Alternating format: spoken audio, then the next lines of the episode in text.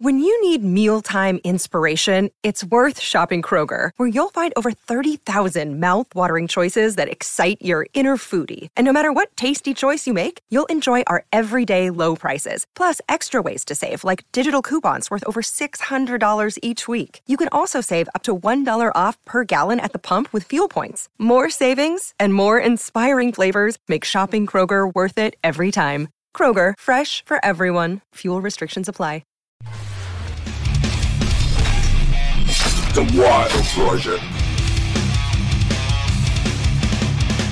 Bienvenidos amigos y amigas al último podcast antes de que termine el año. Y tengo que decir que es o va a ser una maravilla de podcast. Se cumplen o se han cumplido 50 años de uno de los accidentes más mediáticos y, te diría que con una resolución más milagrosa de la historia moderna de la humanidad. Estamos hablando del accidente de avión de los Andes.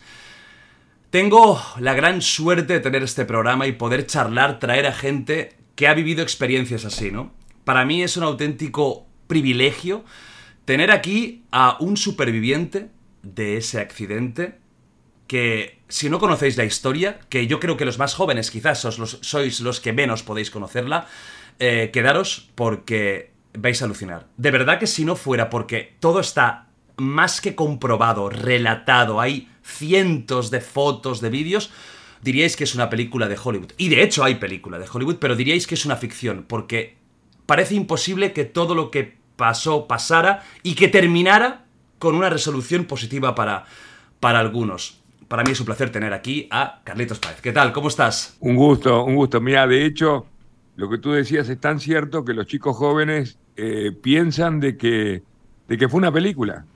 Es más, me, cuando, yo, cuando se pre, me presento me dicen, pero Carlitos, tú sos uno de los de Viven. Digo, no, no, no, no, no, no. Viven se llama por nosotros, es al revés. Uh -huh. Porque claro, han pasado 50 años, es una historia que sigue, sigue de hecho, Juan Antonio Bayona está dirigiendo ahora una película, La Sociedad de la Nieve, una maravillosa película, seguramente va a ser una, como dijo él, es una película muy difícil de ver, pero inolvidable. Este, así que estamos en manos, en manos de un catalán, que eso, que eso no es mala cosa. Estás en las manos eh, dobles de, de, de, dos catalanes ahora, ¿eh? Te vamos a tratar ahora muy estoy bien. En manos dobles, sí. bueno, para los que no lo sepan, Viven es una película, bueno, ahí está detrás, ¿no? Alive.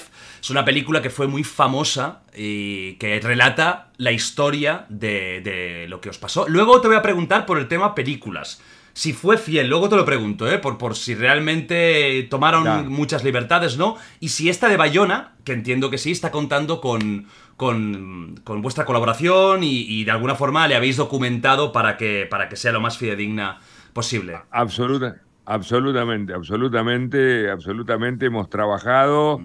Eh, hace 12 años que está Bayona con el proyecto este de la Sociedad de la Nieve.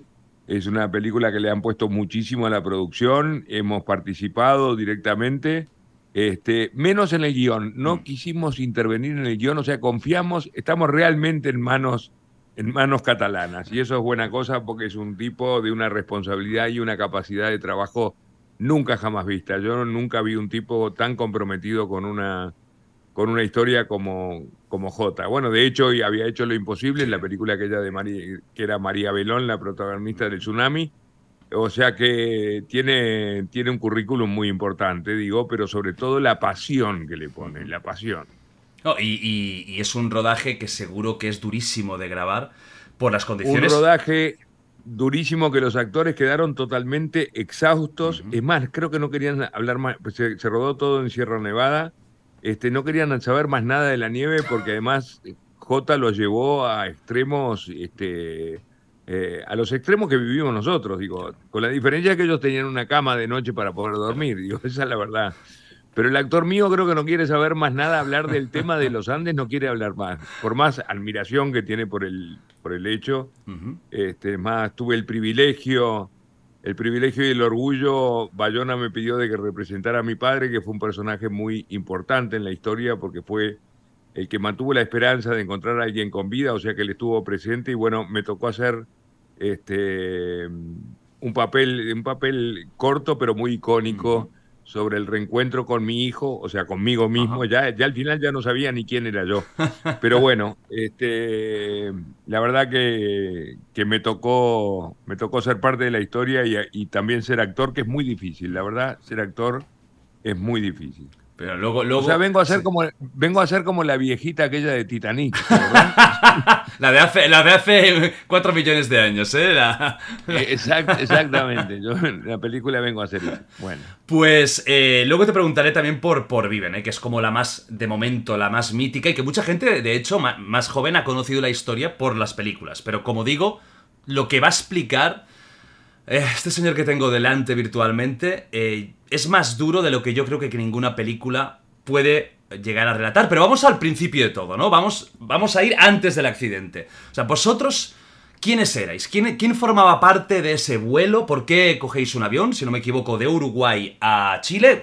¿Por qué? ¿Cuál es el motivo? Bueno, era un, poco exalumnos del colegio que jugábamos rugby y bueno, y generalmente jugábamos contra los países vecinos, jugábamos contra Argentina, jugábamos contra Brasil, jugábamos contra Chile. Ese año nos tocaba ir a jugar a Chile porque alternábamos, eh, al otro año venían los chilenos para Uruguay y siempre habíamos ido en ómnibus, que es un viaje largo, como de dos horas, una cosa así, dos días, perdón.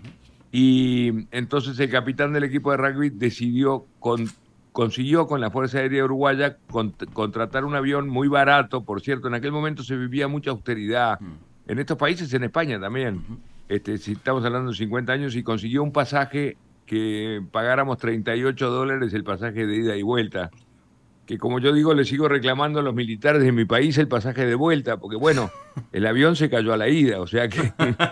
este, pero bueno, era una cifra que podíamos, que podíamos pagar y bueno, hubo que llamar también amigos del equipo de rugby para, para llegar a los 45, que era lo, que, lo mínimo que podíamos este, para que el avión saliera, el charter saliera hacia Chile. Y era, imagínate la ilusión, además, era la época de Allende que el tipo de cambio nos favorecía enormemente. Para que tengas una idea, yo para ese fin de semana había conseguido con mi familia 70 dólares, o sea, con 70 dólares iba a pasarme un fin de semana del 12 de octubre hasta el 17 de octubre este, alquilando autos, yéndome a un hotel. Era como tener ahora 600 dólares en el bolsillo, algo así. Para un chico de 18 años, para un chaval, como dicen ustedes, era una, era, era una buena plata. ¿Teníais todos más o menos esta edad, 18, 19 años? Sí, bueno, el más chico de todos era yo. Yo tenía 18 años, pero más o menos oscilaban entre 24 y 18 años. Esa era la, la realidad. Y también habían algunos más grandes que fueron, eh, eh, aprovechando que el pasaje era barato, un par de matrimonios que fueron también y, que esos eran mayores. este, pero en general los, los 40, digamos, éramos todos chavales. Entiendo que era un avión pequeñño eh, y privado. Era un avión, no, era un avión de la Fuerza Aérea Uruguaya, este, que lo conseguimos rentar, este, un Fairchild F-27, son aviones muy buenos, y bueno, que llevaba la capacidad era 45 personas y bueno, estaba lleno el avión, o sea, 5 tripulantes y 40 pasajeros. El vuelo despega sin ningún problema. A principio. Ningún problema. ¿Habíais volado tú alguna vez? Con el vuelo, ¿O era tu primer vuelo? No, no, no. Ya había ah. ido a Buenos Aires y ah, todo, pero este era un vuelo mal. El, viaje habitual del uruguayo es Montevideo-Buenos Aires. Ese es el viaje habitual. Pero esto de ir a Chile tenía atractivo. Una, que el tipo de cambio nos ayudaba. Segundo, que íbamos a cruzar la cordillera que, que la cordillera, en el Uruguay la montaña más alta que tenemos tiene 500 metros, digo, de tan bajas que son, nunca la nieve la vimos, entonces íbamos a conocer un, un paisaje diferente de alguna manera, este, y nos hacía mucha ilusión. En ese momento, cuando tenés 18, 19 años, los amigos son como, como más, son más importantes que tu familia. Digo, te crees que te llevas el mundo por delante, era un viaje que era eh, que, nos estábamos independizando de nuestra familia, o sea que era todo era alegría. El tipo de cambio nos ayudaba, el país, los amigos, era todo ilusión. Estáis volando ya y empiezan unas turbulencias. Y al momento. primero, no, primero el avión, primero el avión aterriza en Mendoza. Mendoza es la última ciudad argentina antes de cruzar la cordillera y aterriza en Mendoza y tuvimos que pernoctar en Mendoza y retomar el viaje al, otro día, un curioso viernes 13. Mirá qué día fuimos a elegir, que me acuerdo que cuando subimos, subimos al avión este, le digo a Gustavo Servino, le digo, che, Gustavo, hoy vamos a saber si es el viernes 13 o el martes 13, el día de la mala suerte. Acá en Uruguay hay una cuestión con el tema de la, de, la mala suerte del 13, ¿viste? Y, bueno, que es una anécdota que cobra vigencia porque pasaron algunas cosas. Sí, algunas eh, que, veremos ahora. ¿Ese, ¿Ese parón estaba ya programado o fue algo no, no, no, no, de emergencia? No, no, no estaba, no, no estaba. Es más, nos cayó muy mal porque era perder un día en Chile, era perder un día de, de, nuestra estancia en Santiago de Chile. Pero bueno, retomamos el viaje al otro día, ese curioso viernes 13 también con la ilusión de que, bueno, cruzar la cordillera es una cosa bastante rápida. este, el avión agarró hacia el sur y comenzamos a cruzar la cordillera. Además, veníamos asombrados mirando las montañas porque, claro, no, estamos acostumbrados a eso. Es más, en la mitad del viaje, eh, Rafael Echevarren, que venía sentado al lado mío, me dice, Carlitos, quiero la ventanilla para sacarle fotografías para mandarla a mi novia.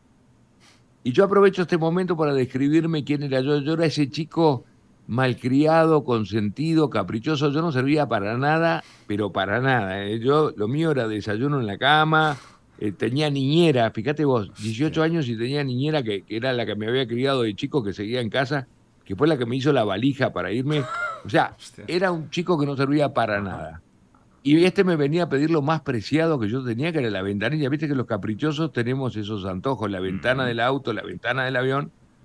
Y yo acepté porque mm, me quería hacer el mayor dentro de todos que eran mayores que yo. Dije, bueno, sí, me parece de adulto. Sí, Rafael, sentate. Este, y él se sentó feliz a sacar fotos y yo del lado del pasillo tratando de que no se notara la rabia que tenía pero ese hecho, fíjate vos lo que es el destino, hace que yo esté aquí vivo eh, y él no.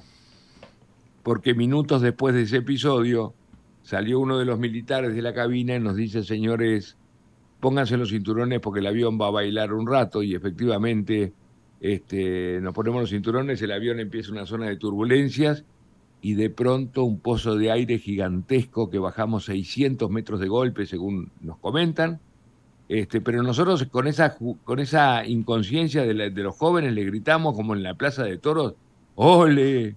Y el avión que retomó altura y volvimos a caer en otro pozo de aire, que volvimos a caer otros 600 metros, volvimos a gritar ¡ole! Pero la sensación era de miedo y el miedo se convierte en pánico y de pronto sentimos una acelerada bestial del motor, el avión que levanta la nariz y de pronto el golpe más bestial que te puedas imaginar cuando el avión choca con la panza y con el ala y se parte al medio y vuela, la parte delantera vuela como si fuera un trineo y caemos en una especie de pista de esquí con tal suerte que no tocamos una sola roca porque una sola roca que hubiéramos tocado el fuselaje se hubiera despedazado.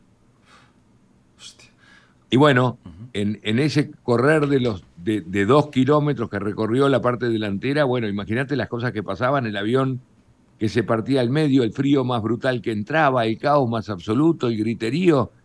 Eh, fue desesperante. Yo me acuerdo que opté, yo había ido un viaje con, eh, con, mi padre a Río de Janeiro que decía en el avión de la Barrick, decía, en caso de un aterrizaje forzoso hay que poner la cabeza entre los brazos, cosa que hice.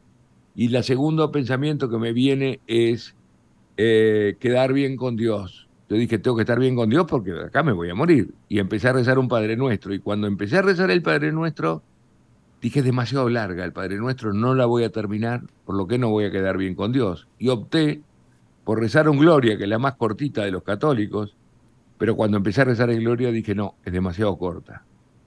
tengo que rezar una Ave María, que es la oración del medio, que tenía un valor agregado, que era quedar bien con Dios y con la Virgen, que es la que tiene más rating de todo el santoral. Y empiezo, te juro por Dios que todo esto lo pensé en milésimas de segundos y empecé a rezar una Ave María en el momento en que el avión choca y terminé de rezar el Ave María en el momento en que el fuselaje finalmente se detiene. Pero claro que a lo largo de esa Ave María muchas cosas pasaban, el avión que se destrozaba, el frío más absoluto, el griterío, todo desastre y bueno, y hasta que se detuvo abruptamente el avión, el fuselaje, y ahí, fíjate vos, que esto es, este es un cuento que no sé si me sale muy bien. Fíjate vos lo, lo, lo, imberbe que era yo y lo chico y lo malcriado, que le pregunto a Roberto Canesa, que venía sentado al lado mío, le digo, Roberto, va, entre medio de todo el desastre, le digo, Roberto, esto es lo que se llama un desastre. O sea, yo no tenía ni el concepto de lo que era un desastre, porque mi vida era una vida bastante cómoda, digo, con mi padre que me había dado todo, mi madre, un malcriado. O sea, no sabía, no sabía ni el significado de la palabra desastre. Este, que a mí me parece un cuento súper atractivo para que veas la juventud que tenía. Sin duda. Y bueno, y ahí como podemos, el avión se había partido unos 10 centímetros atrás de mi asiento y como pudimos, no podíamos ir por adentro hasta la cabina del piloto, pero queríamos hablar con los pilotos. Llegamos a la cabina del piloto por el lado de afuera y enterrándonos en la cintura, aparte de mocasines, o sea que no estábamos con ropa adecuada, eran mocasines. Enterrándonos hasta la cintura, llega, ahí son nieves eternas, llegamos a la, a la cabina este, el, comandante estaba muerto, el copiloto muriéndose, y lo único que decía el copiloto es, pasamos Curicó, pasamos Curicó, pasamos Curicó, pidió agua y al poco rato murió. O sea, nos quedamos con la información de que el avión había pasado a un lugar que se llamaba Curicó, para nosotros un nombre totalmente nuevo, y nos aprestamos a pasar la peor noche que te puedas imaginar. La noche del horror, lo que decía Roy, uno de los sobrevivientes, decía, lo que yo comparo con el infierno fue lo que fue esa noche. Gente que moría, gente que gritaba, muertos de sed, muertos de miedo, muertos de... Yo estaba sin mi mamá, sin mi papá y sin mi niñera. A ver si cuando, cuando veas al chico de 18 años que hoy están jugando al PlayStation o a lo que fuera, te darás cuenta de lo que es un chico de 18 años. Yo tengo un hijo que tiene veintipico que yo mismo lo estoy por matar porque son, eh, porque es una edad que, que eh, eh, esa, esa adolescencia es algo que hay que esperar que pase porque es una enfermedad realmente. Yo no servía para nada, Jordi, no tenía la más mínima idea de nada. Y bueno, pero la noche del horror pasó y llegó el sábado, 14 de, octubre, un día espléndido. El lugar donde nosotros nos caímos parecía una postal suiza. Parecía un lugar, era espléndido, era era la paradoja del lugar tan lindo con un, con un lugar tan desastroso. Ese día, entre medio de las montañas, pasaron dos aviones dos veces, aviones de búsqueda naturalmente, pero que pasaban como a mil metros de altura. Y fíjate eh, lo naif que éramos nosotros que le gritábamos a los aviones, este, socorro, en fin, convencidos de que nos podían escuchar. Fíjate el absurdo. Este, y bueno, y festejamos convencidos de que nos habían visto me acuerdo que con Roberto Canesa nos tomamos una media botella de whisky celebrando que nos habían visto y empezamos a esperar a que nos vengan a buscar. Y empezaron a pasar los minutos y nadie venía a buscarnos y empezaron a pasar las horas y nadie venía a buscarnos y empezaron a pasar los días y nadie venía a buscarnos. Y así pasan 10 días de nuestra historia donde la actitud nuestra era una actitud de espera, esperando que la solución viniera del exterior y llega el día a día de nuestra historia donde sucede la peor noticia que te puedas imaginar, pero que nosotros convertimos en oportunidad. De hecho, yo escribí este libro, que se llama Después del día 10, uno de los 26 libros, es este libro. ¿Por qué? Porque ese día cambia la historia y cambia a raíz de esta noticia. Gustavo Nicolich era el encargado de escuchar la, la radio queríamos escuchar por dónde venía la búsqueda, porque nosotros dábamos por descontado de que nos habían visto aquellos aviones. Y de pronto había que escucharla del lado de afuera del fuselaje, y de pronto entra Gustavo Nicolicha dentro del avión y me dice, Carlitos, tengo una buena noticia para darte. se, dirigió a mí quizás porque yo era el más chico. Y digo, ¿qué pasó? Me dice, acabo de escuchar una radio chilena donde el locutor dijo que dieron por finalizada la búsqueda del avión uruguayo y van a venir a buscar los restos nuestros en febrero cuando vengan los de hielos.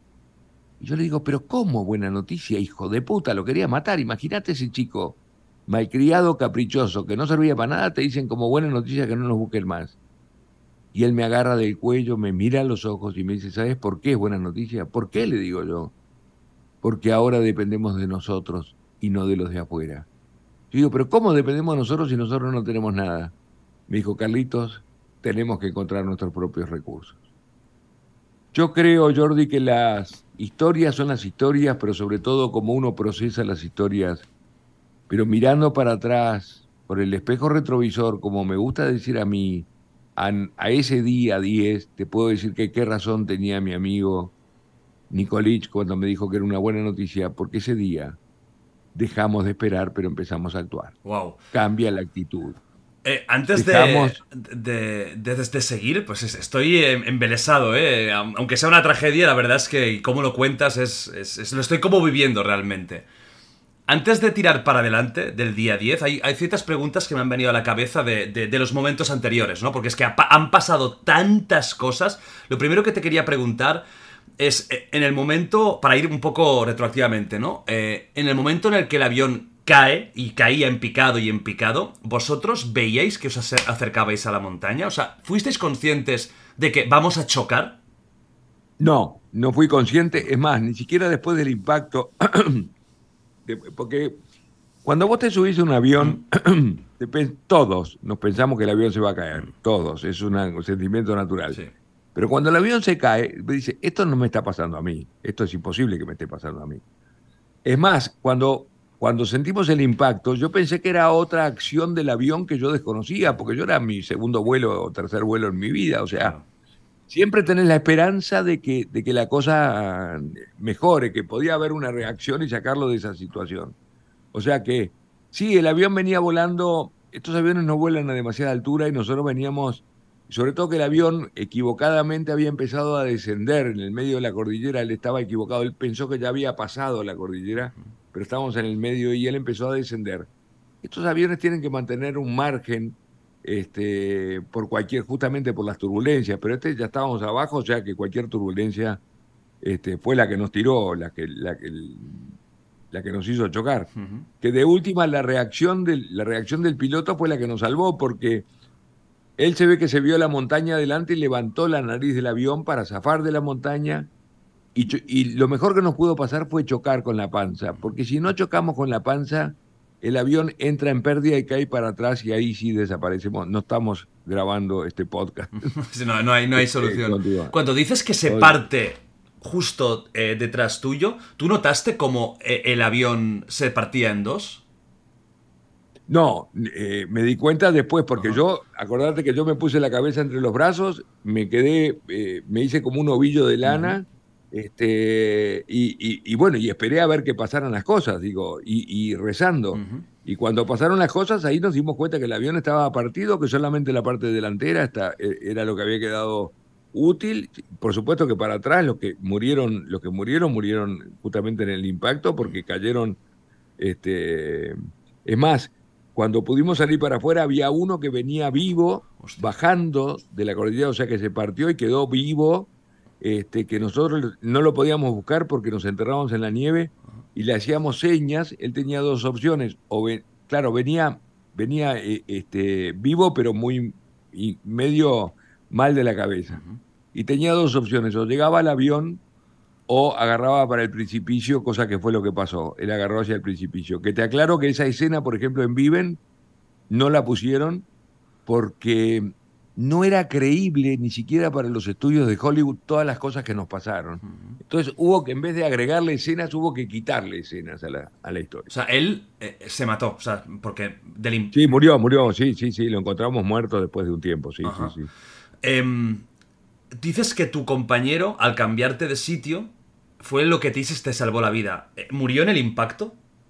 No, no murió en el impacto, pero murió a raíz del impacto porque él quedó con una pierna destrozada, porque un, un pedazo del fuselaje le cortó un pedazo de la pierna y murió engangrenado después de un mes y medio. O sea que eso me tocaba a mí, digo, e- e- ese es el destino, las cosas que pasan, gente que cambió el asiento, hubo una cantidad de, de- Hubo uno que perdió el avión, inclusive, porque se había emborrachado el día antes. Hostia. O sea, hay mil cosas que pasan cuando hay un accidente. Cuando hay el impacto, tú levantas cabeza, ¿qué es lo que ves? eh, un desastre. Realmente un desastre. Era un desastre. eh, todos los asientos para eh, todos lados, gente que gritaba, gente atrapada. Era un horror. A mí me costó como, como 5 o 10 minutos poder sacar las piernas de entre los fierros. Este, y aparte de mocasines, aparte yo estaba de jeans, yo tenía una camisa, no tenía... Imagínate que las temperaturas ahí, Jordi, son de 25, 30 bajo cero. ¿Cómo le explico? Como cuando doy una conferencia en Centroamérica, estoy a 50 grados de distancia, digo, es, es... Mismo en el Uruguay, acá la temperatura mínima son 0 grados en invierno, digo, o sea, 25 bajo cero es un horror, pero bueno, este, así fue como empezamos a encarar la historia y empezaron a surgir personajes. Había tres estudiantes de medicina de primer año que asumieron su rol de médicos, ayudando a los heridos, inclusive ayudando a los que morían.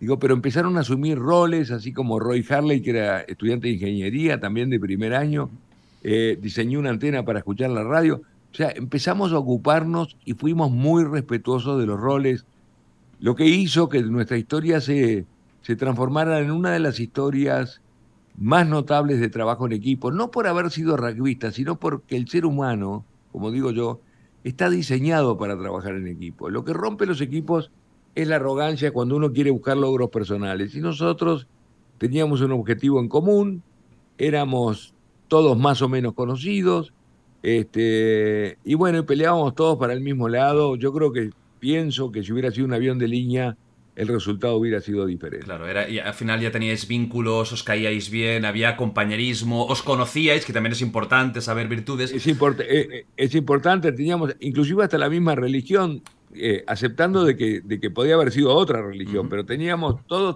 creíamos en el mismo Dios. O sea, todas esas son cosas que ayudaron, que hoy con el, con el diario del lunes, como decimos en Uruguay, este, son las cosas que hicieron de que nosotros pudiéramos salir adelante, digo, porque realmente nuestra historia, yo soy, a ver, Jordi, yo soy un enamorado de esta historia, porque porque es una historia del ser humano común, no es el que escala el Everest, que es un tipo que se entrenó, es un tipo que, que, tomó inclusive la decisión. Esta es una historia de gente común. Te pudo haber pasado a ti, Jordi, mm. o a cualquiera de los que nos está escuchando hoy aquí. Es una, por eso es una historia extraordinaria protagonizada por gente común, que ese es el atractivo. Fíjate que han pasado 50 años. Yo no paro de dar conferencias, doy 102, el año antes de la pandemia, que bueno, para poner, un, di 102 conferencias en el mundo entero, desde España, Rusia, Chile, Colombia, este, México, o sea, no paro y es una historia que es que después de esta historia no hay nada más. O sea, está considerada por la National Geographic la historia más extraordinaria de supervivencia. Pero no importa eso, lo importante es que es una historia protagonizada por gente común. No es un mérito de Carlitos Páez, no es un mérito de rugbyistas, no es un, es un mérito del ser humano común, que tiene esa capacidad para evolucionar, transformarse y salir adelante. Fíjate que, fíjate Jordi, que 70 días es una enormidad de tiempo. Una locura como yo digo, te da para ponerte de novio, casarte y divorciarte. es mucho tiempo. es, mucho tiempo. Em, estás en ese primer impacto, ves una escena dantesca, entiendo que habrían cadáveres, heridos, gente conmocionada, todo lo que podamos imaginar, ¿no? En ese primer momento, eh, ¿surge algún líder? ¿Habláis entre vosotros? ¿Os reunís? ¿Cómo os organizáis estas primeras horas? Bueno, em, em, empiezan a surgir bueno, los estudiantes de medicina ayudando a los heridos. Empezamos a organizarnos, Roy Harley, a quitar los asientos que estaban todos, eh, eh, era todo un barullo, o sea que quitar los asientos, porque tenía una habilidad manual para quitar los asientos de adentro del fuselaje, para hacer espacio. Este, la desesperación y empezar a colaborar. Eh, fue, es una historia muy solidaria también, de, de ayuda por el otro y aparte había gente que estaba muriendo, había una señora que había quedado apretada entre los fierros que se pasó toda la noche gritando hasta que murió. O sea, era un horror lo que estábamos viviendo, pero yo no sé qué mecanismo tenemos los seres humanos de tratar de ver las historias de otra manera. Digo, yo, yo era un poco como personaje, para que tengas una idea, el de La vida es bella, el personaje aquel... Roberto Benigni. De la película del campo, exactamente. Yo era ese personaje que con humor y con inconsciencia salteaba las... Que, que, fue necesario, quizás fue lo que yo más aporté, el sentido del humor y la buena onda este, y el optimismo, digo, de, de, pensar que de ahí salíamos. Este, ¿Lo pensabas de verdad? ¿Perdón? ¿Lo pensabas de verdad? De verdad, sí, yo, yo, era el, yo era el optimista de, de... Es más, la única fotografía que hay de, de alguien sin camisa en algún momento dado de la historia. Es una foto mía que yo decía que yo quería llegar bronceado a, Punta del Este, que es el balneario nuestro de, acá de Uruguay. O sea, que vos lo podés tomar como un acto de frivolidad, pero también es un acto de esperanza, de saber de que voy a llegar. Sin duda. Este, O sea que no, no, hay que simplificar las cosas y verlo como un acto de frivolidad. Yo quería llegar bronceado y bueno, nada, era un acto de querer llegar, digo, y, de esperanza. A veces eh, estos pequeños detalles hasta mentalmente son muy buenos. Esa primera noche tú la calificas como el infierno. O sea, ¿por qué es el infierno esa noche? Honestamente, yo no la califiqué como el infierno, el que la calificó fue Roy Harley, y siempre me quedé con esa frase porque realmente era era el infierno del Dante, era la gente que moría, la gente que gritaba, muertos de sed, muertos de frío, con la incertidumbre de saber qué iba a pasar. Digo, con, aparte con la duda de decir, ¿se habrán enterado de que nos caímos? Digo, una cantidad de cosas que, que aparte doloridos, porque yo no tuve ninguna herida grave, pero sí tenía, te duele, es como cuando tenés un choque en, un auto que quedas todo dolorido. O sea, era. Y, con un frío más brutal, apretados entre nosotros, fue uno, realmente un horror. Yo podía dar una conferencia entera sobre la primera noche. Pero fue un horror. Esta señora que gritaba, que era insoportable lo que gritaba. Este, es más, hay una escena durísima mía que yo le digo, por favor, callate la boca porque te. este, y, y, finalmente, y salgo afuera y me dice, Carlitos, la señora se murió. Era una señora que era ajena a todo el grupo que iba a ver a su, a, su hija que se casaba. O sea, este, te alteraba, no sabes lo que era el altere, y aparte nosotros teníamos un poco el orgullo de que los cinco amigos íntimos, que eran Nicolich, Storm, François, Roy Harley y yo, habíamos quedado vivos y teníamos como una especie de orgullo de que nosotros los cinco éramos, este, los cinco estábamos vivos. Eh, nos sentíamos medios como invencibles. eso fue curioso, porque después, bueno, después, cuando viene la avalancha, dos de ellos mueren y, y, bueno, nada. Y ahí es donde se separa el grupo y donde en realidad cuando vino la avalancha, que murieron ocho, este, lo único que tuvo de positivo fue que rompió con los, con los pequeños grupos y de ahí nos transformamos en un solo grupo y es ahí donde nuestra historia se convierte en la historia más notable de trabajo en equipo. Para terminar con el tema de esta primera noche, ¿cómo durmisteis? ¿Cómo os organizasteis? ¿Dónde, dónde os metisteis? ¿Tú pudiste dormir, por ejemplo? Qué gracioso, qué gracioso cómo dormiste, ¿no? imposible, absolutamente imposible. imposible porque aparte de dormirse era morir porque te quedabas congelado, o sea que nos teníamos que golpear permanentemente este, para no congelarnos. Fíjate que además no teníamos nada para cubrirnos. Empezamos a sacar la tela que recubría los asientos que era de, por suerte era de lana y eso nos sirvió para cubrirnos este, del frío. Es más, eh, tapiar el, el fíjate que el avión cuando se parte queda todo un agujero enorme atrás que entraba el, el, viento, entraba por ahí, ahí el viento no es, no es broma, son vientos de 100 kilómetros por hora, es una bestialidad. O sea que el que estaba contra, contra ese agujero estaba condenado a morir congelado. Em, ¿cómo, ¿cómo, entonces, eh, dónde os ponéis? ¿En la parte de la, cabina casi, en el extremo? Y bueno, tratamos de ir contra la cabina lo más posible y de tapiar con los restos de, chapas y todo, tapiar la entrada para que no entrara el viento. este, y bueno, y uno pegado al otro, es más, íbamos turnando en los lugares para que, para que el que sentía frío después sintiera un poco de calor, porque era, era así como, como lo pasábamos las noches, más, las noches más brutales y además durante el día también de repente no podía salir del avión porque nevaba y nevaba y nevaba. Y como te dije, ese año fue de los peores años de nevadas en los últimos 50 años. Creo que este año es un año igual a, ese 72. Ah, pasa esa noche infernal, esa noche dificilísima y eh, entiendo que tenéis que hacer algo también con los cadáveres, los heridos. ¿Qué hacéis con toda la infraestructura? ¿Cómo empezáis a organizaros un poquito?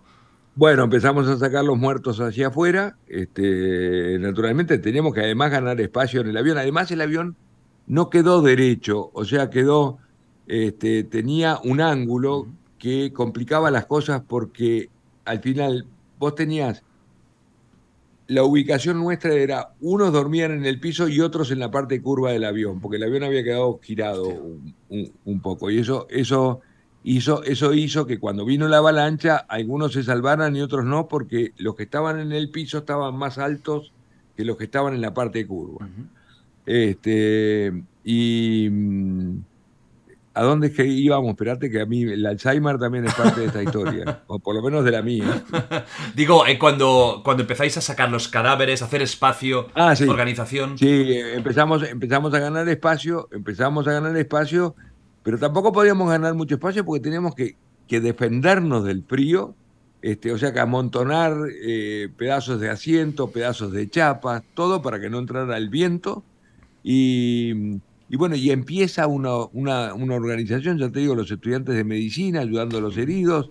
Este, empezamos a organizarnos de alguna manera y a esperar a que nos vengan a buscar. Y a esperar a que nos vengan a buscar. Y pasan 10 días de la historia y ahí es donde, donde sucede esa noticia de que, de, que, de que nos enteramos de que no nos buscaban más. O sea, nosotros debemos ser muy pocos en el mundo de seres de, de que recibimos la noticia de que no existimos más para el mundo. Claro, es, este, esa sensación de no existir más, de pensar de que te, de que te hicieron una misa póstuma, de, que, de que tenés un aviso en el diario de muerto, de que de alguna manera no fue mala cosa porque dejamos de pensar en el problema de la familia.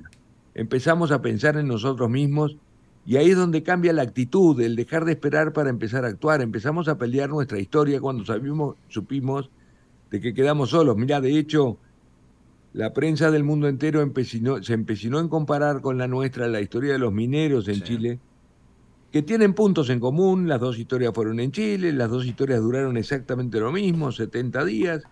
Los mineros chilenos aparecieron el 13 de octubre, que fue el día que nosotros nos caímos, pero tiene una gran diferencia en el día 14 todos nos enteramos de que los mineros estaban con vida.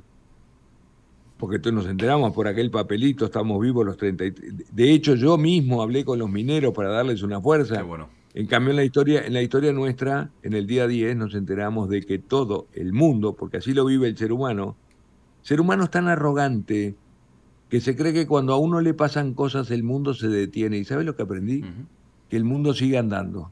De hecho, este libro que se llama Después del día 10, se iba a llamar en un momento dado Gira Gira, como un famoso tango de Gardel, porque no podés comprender de que el mundo no se detiene, el mundo sigue andando, se seguía jugando al fútbol, los astronautas llegaban a la luna, el 8 de diciembre se festejaba el Día de las Playas en Montevideo, bendecida por el obispo, nosotros decíamos, estos hijos de puta, 34 grados de temperatura, nosotros estamos a 25 bajo cero.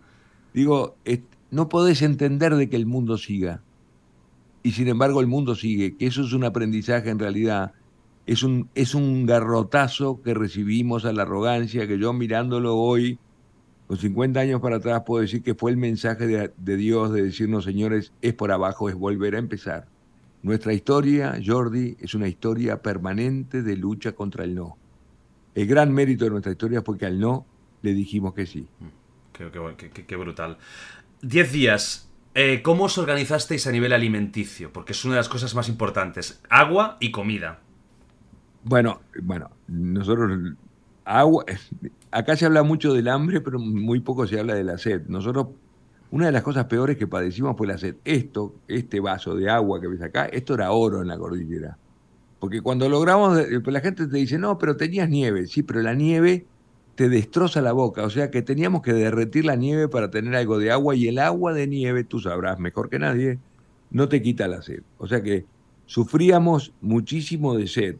Y en el día 10, cuando nos enteramos de que no nos buscamos más, hubo que tomar decisiones, muchas de ellas muy duras, como fue la decisión de alimentarnos de nuestros compañeros muertos, que en realidad es una decisión que surge naturalmente, porque nosotros nos pasamos 10 días sin comer absolutamente nada. Los aviones militares no llevan nada. Para que tengas una idea, en 10 días nosotros comimos, nosotros quedamos vivos 26 de los 45 al principio. Había una lata de mariscos que compartimos entre 26, o sea, una cucharadita cada uno, y dos cuadraditos de chocolate. Eso fue lo que comimos en 10 días y recibimos la noticia de que no nos buscaban más. Y empieza a surgir en todos al mismo tiempo la única idea posible que es la de alimentarnos de nuestros compañeros muertos, porque no hay otra posibilidad. Es más, eh, Jordi, mirá, yo en las últimas 60 o 70 conferencias hago la pregunta al revés y digo, por favor les pido que me contesten con honestidad, ¿alguno de ustedes no lo hubiera hecho? nunca nadie me levantó la mano. Claro, tienen la historia nuestra, nosotros ni siquiera teníamos una historia anterior. Pero porque, ¿sabes qué pasa? Que te empezás a dar cuenta de que nosotros teníamos el más sagrado de los derechos, que era el derecho a la vida y el derecho a volver a casa. Yo no peleaba por Hollywood, no peleaba por Bayona, no peleaba por libros, no peleaba por fama, no peleaba porque Jordi me invite acá 50 años después a hacer un podcast. Nosotros peleamos por cosas muy simples, porque la escala de valores cambia y te empezás a dar cuenta de las cosas que tienen realmente importancia, que es como, como es tu familia, porque nosotros peleamos por esas cosas, no peleamos por... Nosotros nunca, nunca creímos que iba a tener la repercusión que tuvo esta historia, nunca. Este tema que has dicho es, uno de los temas claves, ¿no? Pues, eh, pues eh, comerse los, los cadáveres de, los compañeros que habían fallecido, el canibalismo que hubo ahí. eso sale, por lo que entiendo entonces, no de una sola persona, sino que es algo común, en un momento determinado, que, se pone en la mesa. Sí, eh, todos estábamos pensando lo mismo, pero nadie se animaba a hablar del tema, porque claro, era un tema, un tema tabú. De hecho, el libro nuestro Vive en, en Italia se llama Tabú yo el primer comentario se lo siento a Hernando Parrado, yo me iba a buscar, nosotros queríamos encontrar la cola del avión porque en la cola del avión estaba todo el equipaje nuestro, pero estaban las baterías del avión que nos daban la chance de juntarlas al radio transmisor para hablar por radio. Mm. Entonces permanentemente buscábamos la cola del avión y en una de esas expediciones cuando me voy le digo, Nando, no queda nada en la despensa, la despensa era un bolsito de estos de mujer, este, donde guardábamos esa lata de mariscos y, y, ese, y, esos cuadraditos de chocolate. Y Nando me mira a los ojos y me dice, Carlitos, yo me como el piloto. Y quizás un comentario natural, el piloto, él había perdido su madre en el accidente y su hermana cinco días después, y se ve que él a nivel consciente o inconsciente, obviamente se las agarraba contra el piloto. Además, el piloto era era el desconocido para todos nosotros. Entonces yo lo miré, no dije nada, yo también había pensado que la solución era por ahí y me fui en esa expedición. Y fíjate, Jordi, un acto de cobardía mío. Me quedo en una parte con Adolfo y nosotros en Uruguay decimos tirar verdes para recoger maduras. Eh, o sea, en, en, México creo que dicen tirar la aguja para recoger el hilo, para ver qué dice el otro. Y el acto mío era, le dije, che, Adolfo, Nando está loco, se quiere comer al piloto. Y Adolfo me dice, no, Carlitos, no está tan loco, yo con mis primos ya lo pensamos. Y ahí nos dimos cuenta de que era una generalidad, que era una cosa grupal, que todos estábamos pensando lo mismo. Cuando llegamos a esa expedición, me acuerdo que nos juntamos, bueno, no nos juntamos porque estamos todo el día juntos, pero hablamos del tema y cree, créeme Jordi que no ofreció resistencia alguna. Fue mucho más simple de lo que la gente se cree. La primera cosa que hicimos fue un pacto solemne entre todos nosotros, que si alguno de nosotros moría quedaba a disposición de los demás. Y la segunda cosa que hicimos fue encomendarle a los tres estudiantes de medicina, que se supone que tenían más vínculo con la muerte, porque un estudiante de medicina, pobres, eran estudiantes de primer año, que es lo mismo que ser de agronomía. Claro. Pero como, como habían asumido su rol de médicos, se ocuparon del asunto y resolvimos un tema que teníamos que resolver. Y fue simple. la gente se cree, porque no es lo mismo ahora con el hambre que tenés de, de comerte un, sándwich. Es otro hambre, es un hambre de 10 días de no comer nada y de saber de que si no comes te morís, y si te morís no llegás y no vivís. O sea, es un... Eh, la historia nuestra es un homenaje a la vida al final, porque lo más atractivo en nuestra historia era morirse, era terminar con todo. Este, y bueno, tomado fue, fue más simple porque habíamos cumplido con el proceso. A mí me gusta mucho esa frase de San Francisco que dice, empieza por hacer lo necesario, luego lo que es posible y te encontrarás haciendo lo imposible. ¿Por qué?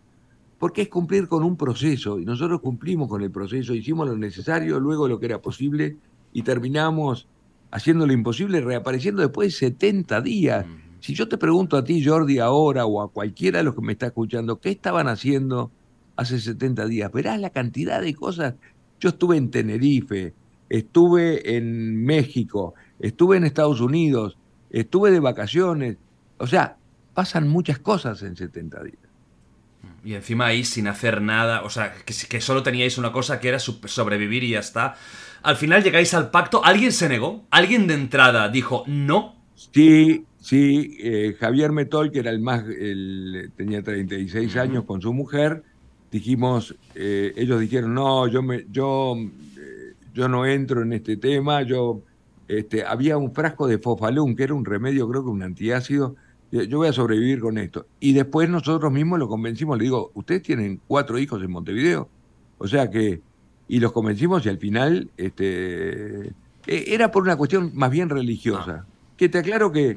La religión en este tema no tiene nada que ver. El Papa de la época, Pablo VI, nos mandó un telegrama no solamente de bendición, sino que un telegrama de felicitación, diciendo que habíamos actuado como verdaderos cristianos, porque Dios nos pone acá para vivir, no nos pone para morir. Él decía en su carta que podía ser considerado suicidio no haberlo hecho. Fíjate vos el concepto como es al revés. Pero honestamente, Jordi, te lo digo, yo no estaba esperando la aprobación papal para hacerlo. Lo hubieras hecho igualmente. Lo hice lo hice porque tenía el más sagrado de los derechos, que era el derecho a la vida. Digo, no estaba haciendo. Y no me arrepiento. Quizás la única cosa que cambiaría en esta historia es que no esperar 10 días. Digo, lo hubiera tomado la decisión antes porque no es el tema. Gracias a ese tema podemos hablar de otros temas, podemos hablar de trabajo en equipo, de toma de decisión, de tolerancia a la frustración, de adaptación al cambio. O sea, eso es lo que nos habilita a poder a que esta historia siga tan viva después de 50 años contratado, digo, invitado por las grandes empresas del mundo entero, porque quieren inculcarle a, a su gente lo que es el trabajo en equipo, lo que es la toma de decisión, lo que son los valores, que en realidad nuestra historia los tuvimos y yo ya te digo, soy un enamorado de esta historia. Fíjate que hoy, 20 de diciembre, este, se están cumpliendo 50 años del día anterior a que, a que, a que nos enteráramos de que Parrado y Canesa llegaran a la civilización. O sea, no paro de evento tras evento en 50 años. Ahora tengo, tengo otro podcast acá, después tengo la inauguración de una plaza en homenaje a los que murieron. O sea, es una historia que sigue y sigue con el tiempo. No, no, y te digo yo que la gente que no lo conozca y, esté escuchando y viendo esto, te digo que se van a enamorar de la historia y van a quedar absolutamente alucinados porque la verdad es que hay tantas cosas eh, destacables siguiendo con el tema este de, llega el momento de comer carne humana, ¿no? Que es algo que es tabú, y es verdad, es tabú, es un tema que, para muchos es lo más chocante eh, y vosotros lo habéis naturalizado mucho. ¿Cómo es la primera vez? Es decir, entiendo que es los médicos los que van a hacer el procedimiento, van a cortar la carne. ¿Es el piloto, eh, la persona que. o el cadáver primero que. ¿Sabes que, ¿sabes que Curiosamente no fue el piloto, ah. digo, y al principio no sabíamos quién era, pero uno tiene la el morbo de saber quién es. Por supuesto. Digo, este, porque al principio cortaron unas tiritas y bueno, este, vinieron como unas tiritas chiquititas y bueno, este, yo me acuerdo que con el sentido del humor que yo tengo, dije, bueno, esto, esto parece jamón.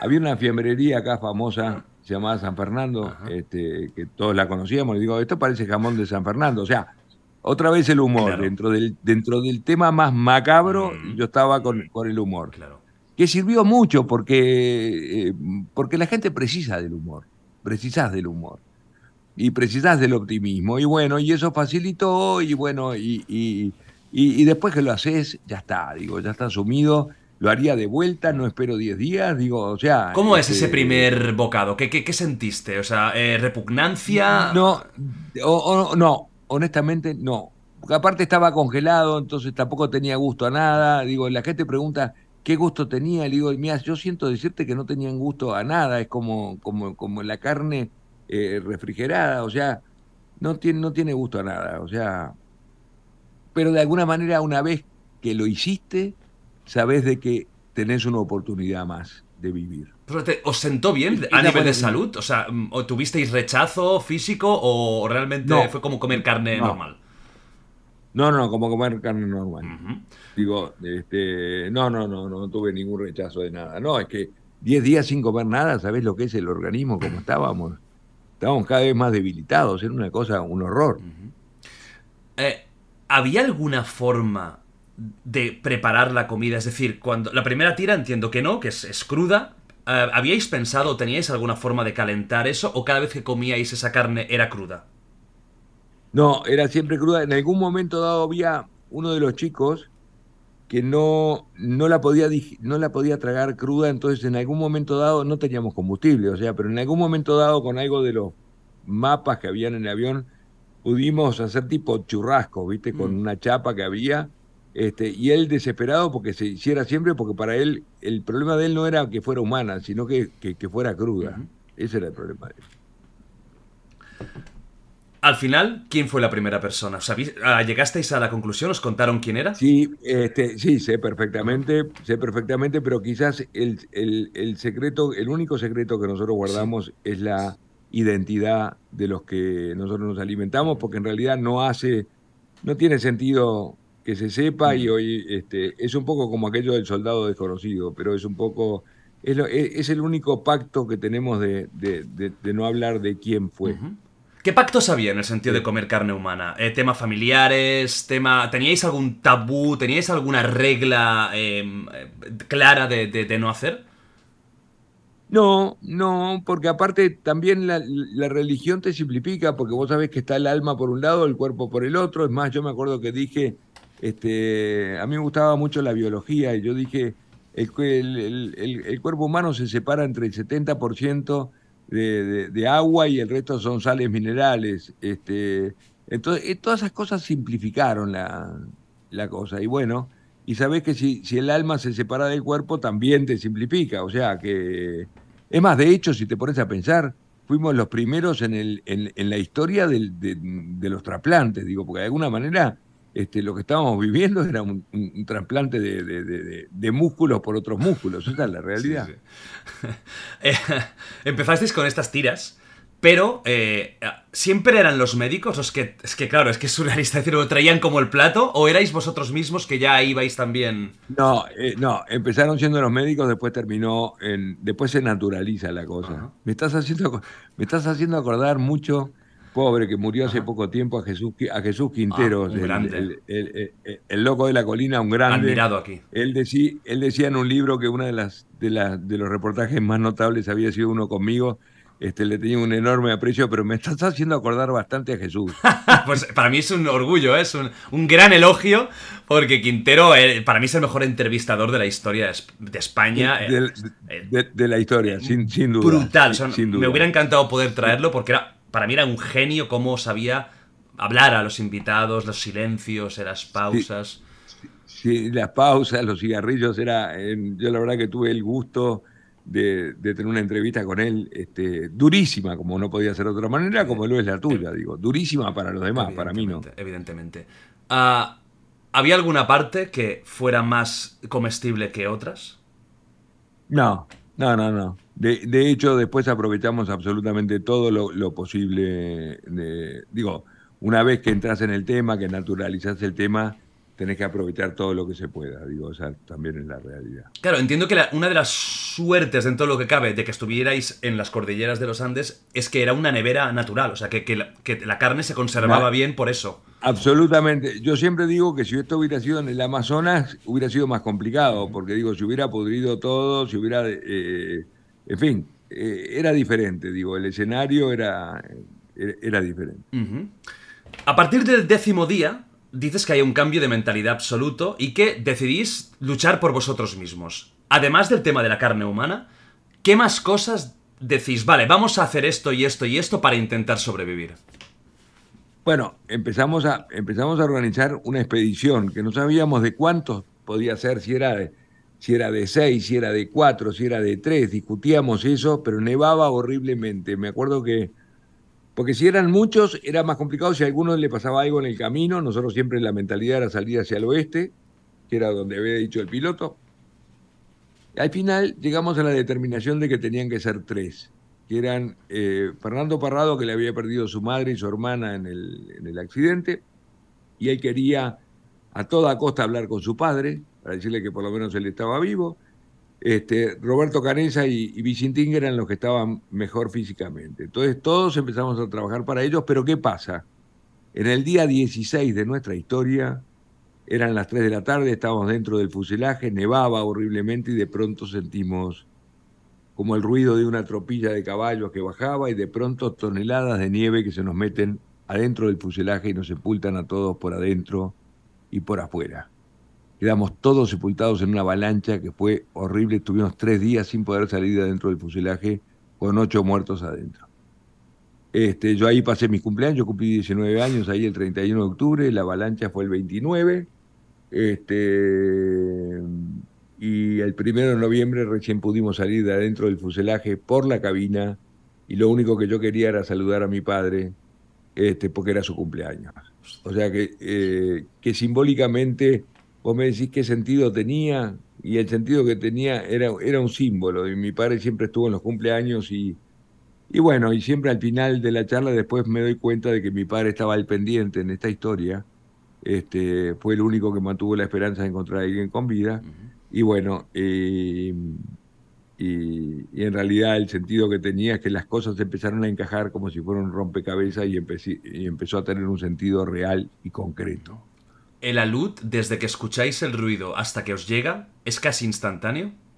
Casi instantáneo, sí, casi instantáneo. Casi instantáneo. Y aparte nosotros venimos de un país sin nieve, o sea que no sabíamos que esas cosas podían pasar y nos tapó el avión. De, tuvimos tres días sin poder salir de adentro del fuselaje, sin saber si teníamos ni, eh, aire suficiente. O sea que este, otra vez el no. Es un poco lo que yo te digo, es esta lucha permanente contra el no. ¿Los ocho que murieron ahí fue por el tema de, golpes o fue por...? Por asfixia, no, por, asfixia, por asfixia, porque ya te digo, como el avión estaba inclinado, habían algunos que dormían más abajo que los que dormían arriba. Los que dormían arriba tuvimos la suerte de que la nieve no nos llegó hasta... Eh, quedamos dos con la cara descubierta. Y de ahí destapamos, me tocó a mí destapar a Parrado, este, buscando a la mujer de Javier Metol, que era la, única mujer que había quedado viva, este, que yo siempre digo que es esa interacción, fíjate que el hecho que yo lo destape a Parrado es lo que permite que después Parrado nos saque a todos de la historia. Esos tres días dentro del, del fuselaje, con la nieve totalmente sepultándos, ¿Qué hacíais ahí? ¿Que intentabais buscar un hueco? ¿Desesperación absoluta? Intentábamos buscar un hueco por, la cabina del piloto, porque por el lado de atrás estaba todo tapado, o sea que durante tres días, junto con Roy, logramos finalmente sacar la ventana del avión. Fíjate lo que es sacar una ventana de un avión. Fue un trabajo de, de, bestia, digo, de, de bestias. Pero al final lo logramos y salimos el primero de noviembre al techo del avión. Me acuerdo que era un día espléndido, pero como te digo, mi único objetivo era saludar a mi padre a transmitirle su feliz cumpleaños. ¿Las horas pasaban lentas o rápidas en una situación así? Las horas pasan lentísimas, pero habíamos, habíamos construido una rutina, digo, aparte nosotros no era como los presos que tienen un día que es a término, o sea, nosotros no sabíamos, eh, de hecho, cuando se escribió el libro Viven, Canesa propuso que el libro se llamara Tal vez Mañana. ¿Por qué? porque nosotros trabajábamos mucho en el día de hoy para que sucediera algo en el día de mañana. Y a mí me parecía súper acertado. Después la editorial decidió que el libro tenía que llamarse Viven o Alive. Este, pero es verdad, nosotros, este, yo cuando, cuando llegué a Chile no sabía que habíamos pasado 70 días. Digo, o sea, me enteré por los diarios, porque no los vas contando los días como los presos. Viste, nosotros era, la posibilidad era al otro día. Cuando salís de la luz, la situación, claro, es, mucho peor que antes. Eh, ¿qué, cómo os organizáis? ¿Qué, ¿Cómo intentáis seguir tirando para adelante? Bueno, ahí justamente lo que yo digo como buena noticia es que ahí, al romperse todos los grupos, de, mi grupo de cinco quedamos tres, otros que eran cuatro quedaron dos, otros que eran tres quedó uno, y ahí sí nos fusionamos en un solo grupo y nuestra historia se convierte, como te digo, en una de las historias más notables de trabajo en equipo, y nos fuimos transformando en una especie de máquina para vivir. Esa es la verdad, una máquina para vivir con lo que aportaba uno, con lo que aportaba otro. ¿Cómo os organizabais entonces? ¿Qué te tocaba a ti, por ejemplo? Una vez ya estáis enfocados, ha pasado la luz, eh, ¿cuál era tu función? Ah, bueno, mi, trabajo, que es más, tenía hasta un título, porque fuimos muy respetuosos de los roles. Yo era tapiar el avión de tarde, tapiar el avión y hacer agua. Ese era mi, trabajo. También quitar la nieve de adentro del fuselaje durante después de la avalancha, también quitar los ocho muertos que tenía adentro, que fue un, trabajo durísimo, pero bueno, lo importante de eso, más allá de, de, lo que yo haya hecho, es que me empecé a dar cuenta que aquel chico malcriado y consentido y caprichoso del principio, me empecé a dar cuenta que era un tipo útil. Y no solamente me di cuenta de ello, sino que me empecé a dar cuenta que en la medida que vos trabajás, tu palabra empieza a pesar más. Entonces, me di cuando se habla de liderazgo, yo creo que el liderazgo está dado por el que trabaja. Si vos trabajás, podés liderar. Si no, lider, si no trabajás, no podés liderar nada. Eso es una de las cosas que aprendí. porque me di cuenta de que inclusive había gente que trabajaba al principio y que después dejó de trabajar y dejó de liderar. ¿Dirías que alguien de vosotros fue tuvo la función esta de líder durante toda la durante toda esta lucha por la supervivencia o ibais turnando no había nadie que no yo creo que yo, yo creo que fue un liderazgo alternativo que hubo gente que fue líder en alguna cosa otros fueron líderes en otras cosas. Eh, Nando tenía un objetivo claro que era salir. Digo y fue una cosa inclusive había también un grupo de un grupo de gente que no aportaba digo que yo les digo este, en mi libro les digo los jubilados, porque digo, acá en el, Uruguay el, término jubilado es un poco como insultante. en el sentido un gandulo, un vago. Un vago, exactamente. y eh, es más, hay una escena para mí este, patética que yo digo el día que escriba otro libro la voy a poner en la tapa. Eh, yo tenía como trabajo, hay una de las cosas que tenés que hacer cuando estás en la nieve, que es hacer una cruz este, como de 30 metros o 40 metros en la nieve por si te pasa algún avión ah. que la vea la cruz. Y para hacer la cruz tenés que hacer como dos zanjas cruzadas, o sea, tenés que ahondar la nieve. Entonces a mí se me ocurrió, yo empecé con la mano, pero después me di cuenta que precisaba algo de peso. Entonces agarré una de las valijas y la hinchaba con, un, con una cuerda. Pero el peso no me alcanzaba, entonces le pedí a uno de los jubilados que se sentara en la valija para que me hiciera peso. Y esa escena de yo hinchándolo a él me parece tan patética. Porque fíjate que yo estaba haciendo un esfuerzo, este, no porque yo lo estuviera haciendo, porque me doy cuenta de que él para lo único que servía era como peso muerto. Y me parece que pudiendo aportar hay gente que no aporta. Que es rarísimo. Digo, y, y mira que te hablo, y eso era un amigo mío, y, y, me parece durísimo, pero me da mucha pena que sucedan esas cosas. ¿Y no habían tensiones en esos momentos con gente así? Sí, obvio, obvio, Jordi, que habían tensiones. Y creo que si estamos acá un rato más, nos peleamos vos Digo, imagínate en la cordillera de los Andes, digo, este, había, tensiones, pero siempre al final terminabas abrazado y llorando. ¿No hubo un enfrentamiento radical, que hubiera una ruptura total? No, no, no, no, no, no, para nada, para nada. Es más, nuestra historia eh, después con el tiempo, este, fíjate que sigue, seguimos manteniéndonos unidos, si bien hay una interna entre los sobrevivientes, este, pero fíjate que hubieron proyectos de todo tipo, libros, 26, documentales, películas, mm. todo. Sin embargo, hemos, mantenido la unidad. Mm, qué bueno. ¿Tenéis algún grupo de WhatsApp todos juntos? Sí, tenemos, sí. sí, ¿Cómo se llama? Se llama Cordillera 2. Cordillera. ¿Por qué 2? Porque había, una, había un Cordillera 1, pero un día se peleó uno y entonces lo tuvimos que, que, Se fue del grupo, entonces armamos otro grupo igual que se llamaba Cordillera 2 y bueno, ahora se integró al grupo. Ahora ya vuelta al, al, redil. Em, ya estáis en ese momento de eso, ¿no? de organizaros y tal. Eh, ¿Qué planes empezáis a hacer para decir, vale, eh, vamos a solucionar esto? Eh, ¿Alguna expedición? ¿Buscáis planos? ¿Qué, qué, qué, cuál es vuestro objetivo para salir de ahí? El objetivo era, era todos trabajar para que Parrado, Canesa y Vicentín salgan adelante y ellos de hecho salen después de un mes y medio, pero se encuentran con la cola, la que tan buscada cola, y, ahí se abre la posibilidad de poder hacer funcionar el radiotransmisor. Vigente, hemos tenido que hacer un pequeño corte, bueno, un pequeño corte de un día entero, porque por tema de agenda eh, eh, tuvimos que dejarlo y continuamos un día después, pero vosotros lo estaréis viendo y escuchando todo pegadito, porque esto es la magia de la edición.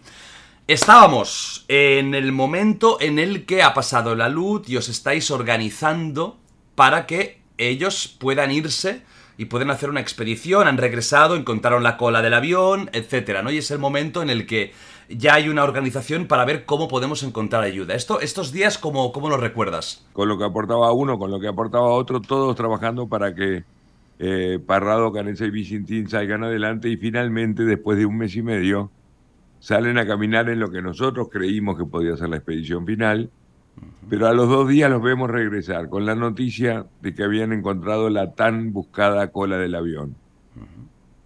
La cola del avión tenía varios atractivos. Tenía todo el equipaje nuestro, porque el, equipaje en estos aviones va en la cola. Tenía mm, las baterías del avión que nos daban la posibilidad, o creíamos que nos daban la posibilidad de poder juntarlos al radiotransmisor y hablar por radio. Entonces ellos regresan para buscarlo a Roy, Harley, que era el, el estudiante de ingeniería que se supone que algo de electricidad sabía, este, el pobre Roy había cambiado el pasacasetero del auto sus primos, era lo único que había hecho, pero bueno, este, le infligimos la tarea de juntar 160 cables con otros 160 cables. Este, llevaron la, radio hacia, hacia abajo, hacia la cola, pues no podían traer las baterías, las baterías son muy pesadas. Este, y ahí pasan tres días más y, y los vemos regresar frustrados con la noticia de que cuando juntaron los cables con los otros cables, lo único que pasó fue un chisporroteo y se rompe la ilusión. Nuevamente el no, que es un poco lo que yo digo, nuestra historia es una lucha contra el no. Primero el accidente, que no te buscan más, este, eh, tomar la decisión de alimentarte de tus compañeros muertos, la avalancha, este, encontrar la cola y no poder hacer funcionar la radio. Pero nosotros al no le dijimos que sí gracias al grupo. Ellos llegaron frustrados, pero con algunas alegrías. Trajeron 131 cajas de cigarrillos, nosotros llevamos cigarrillos a, Chile porque Chile estaba desabastecido. Además, uno de los chicos que viajaba era, era pariente de, de, los dueños de una tabacalera, entonces llevaba cigarrillos de regalo, que fue un momento de placer realmente. No promuevo el cigarrillo, pero en ese momento nuestra historia había sido tan larga que nos dio para dejar el vicio y volverlo a retomar. O sea que fue un momento de placer. Y trajeron también una tela acolchada que servía para el aislante del aire acondicionado o la calefacción del avión. Cuando yo la veo, yo digo, esto se puede transformar en un bolso de dormir para los expedicionarios, pero no solamente tuve la idea, sino que yo sabía donde había una bobina de cobre que tienen ese hilo finito de cobre. Y me pongo a coser un bolso de dormir para tres personas que, mira, lo hice tan, pero tan bien hecho, que ni Cristian Dior hace un bolso de dormir como el que yo hice. A lo que voy, yo me empezaba a dar cuenta de mi propia evolución. Si yo te hubiera dicho al principio, quizás hubiera tenido la idea, pero no hubiera tenido la realización. En ese momento fue idea y realización propia y te aclaro, Jordi, que es uno de los orgullos más grandes de mi vida fue ese bolso de dormir porque fue mi aporte a lo que fue la expedición final, que sin ese bolso congelados. O sea que eh, yo me daba cuenta de, mis propios logros. Para mí la cordillera fue muy importante en ese sentido, de que me di cuenta de que podía servir para algo, de que aquel chico malcriado y consentido y del principio que para nada servía, de golpe me tocó quitar la nieve de adentro del avión después, del, después de la avalancha, quitar ocho muertos, eh, tapiar el avión y ahora hacer un bolso de dormir que fue fundamental en la historia. Y llega el día 60 de la historia. El día 60 para mí es donde se da el único hecho heroico. Mirá que nos llaman los héroes de los Andes, en fin, la gente dice cualquier cosa, pero acá sí debo reconocer de que hubo un hecho heroico y que fue en el momento en que en el momento en que se despiden en lo que fue la expedición final. Eh, Roberto Canesa, Fernando Parrado, Antonio Vicentín y mi bolso de dormir. Yo le doy un valor humano. Y vuelve, vuelve, vuelve hacia atrás, Parrado, y me pide, me pide para darle un beso a la cruz de tu rosario. Yo tenía un rosario que en realidad justo me llegó, me llegó de España ayer, curiosamente porque lo usaron para la película, quisieron usar el original porque Bayona es tan, es tan obseso que, quiso usar porque podía haber hecho una imitación, la verdad que... Pero me lo, justo me llegó ayer, o sea que mirá lo que es la casualidad, este, que te lo voy a mostrar ahora. Sí. es este rosario, un rosario que fue muy importante en la cordillera porque era un momento de intimidad, un momento de cercanía con Dios, un momento de unidad y un mm. momento de no pensar en otra cosa. Le da un beso a la Cruz del Rosario y a cambio me entrega una zapatilla.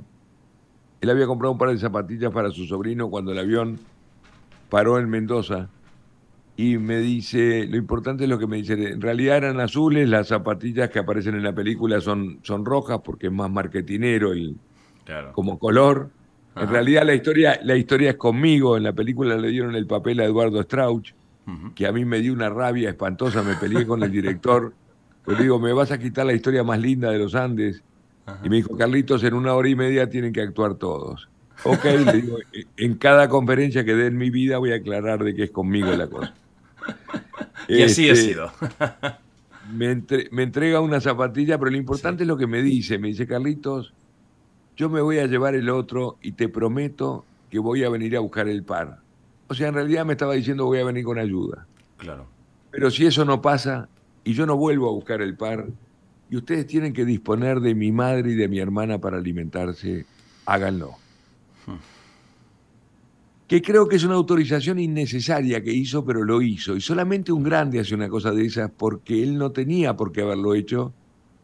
Este, que ahí va siempre mi reconocimiento. Yo en las conferencias siempre pido un aplauso por Parrado porque me parece que el reconocimiento es la bandera más noble que el ser humano tiene. Muchas veces nos creemos que no reconocer los logros de los otros nos hace más importantes y no, es al revés. ¿Y cómo no le voy a reconocer a Nando su grandeza de salir a pelear con su vida para volver con ayuda, sino que además nos daba esa autorización? Solamente un grande hace una cosa de esa.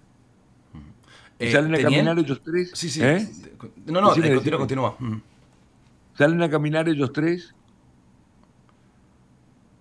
Ellos pensaron subir en un día hasta la cima de las montañas. Demoraron tres días. Durante tres días veíamos, fue desesperante. Durante tres días veíamos los puntitos chiquititos alejarse.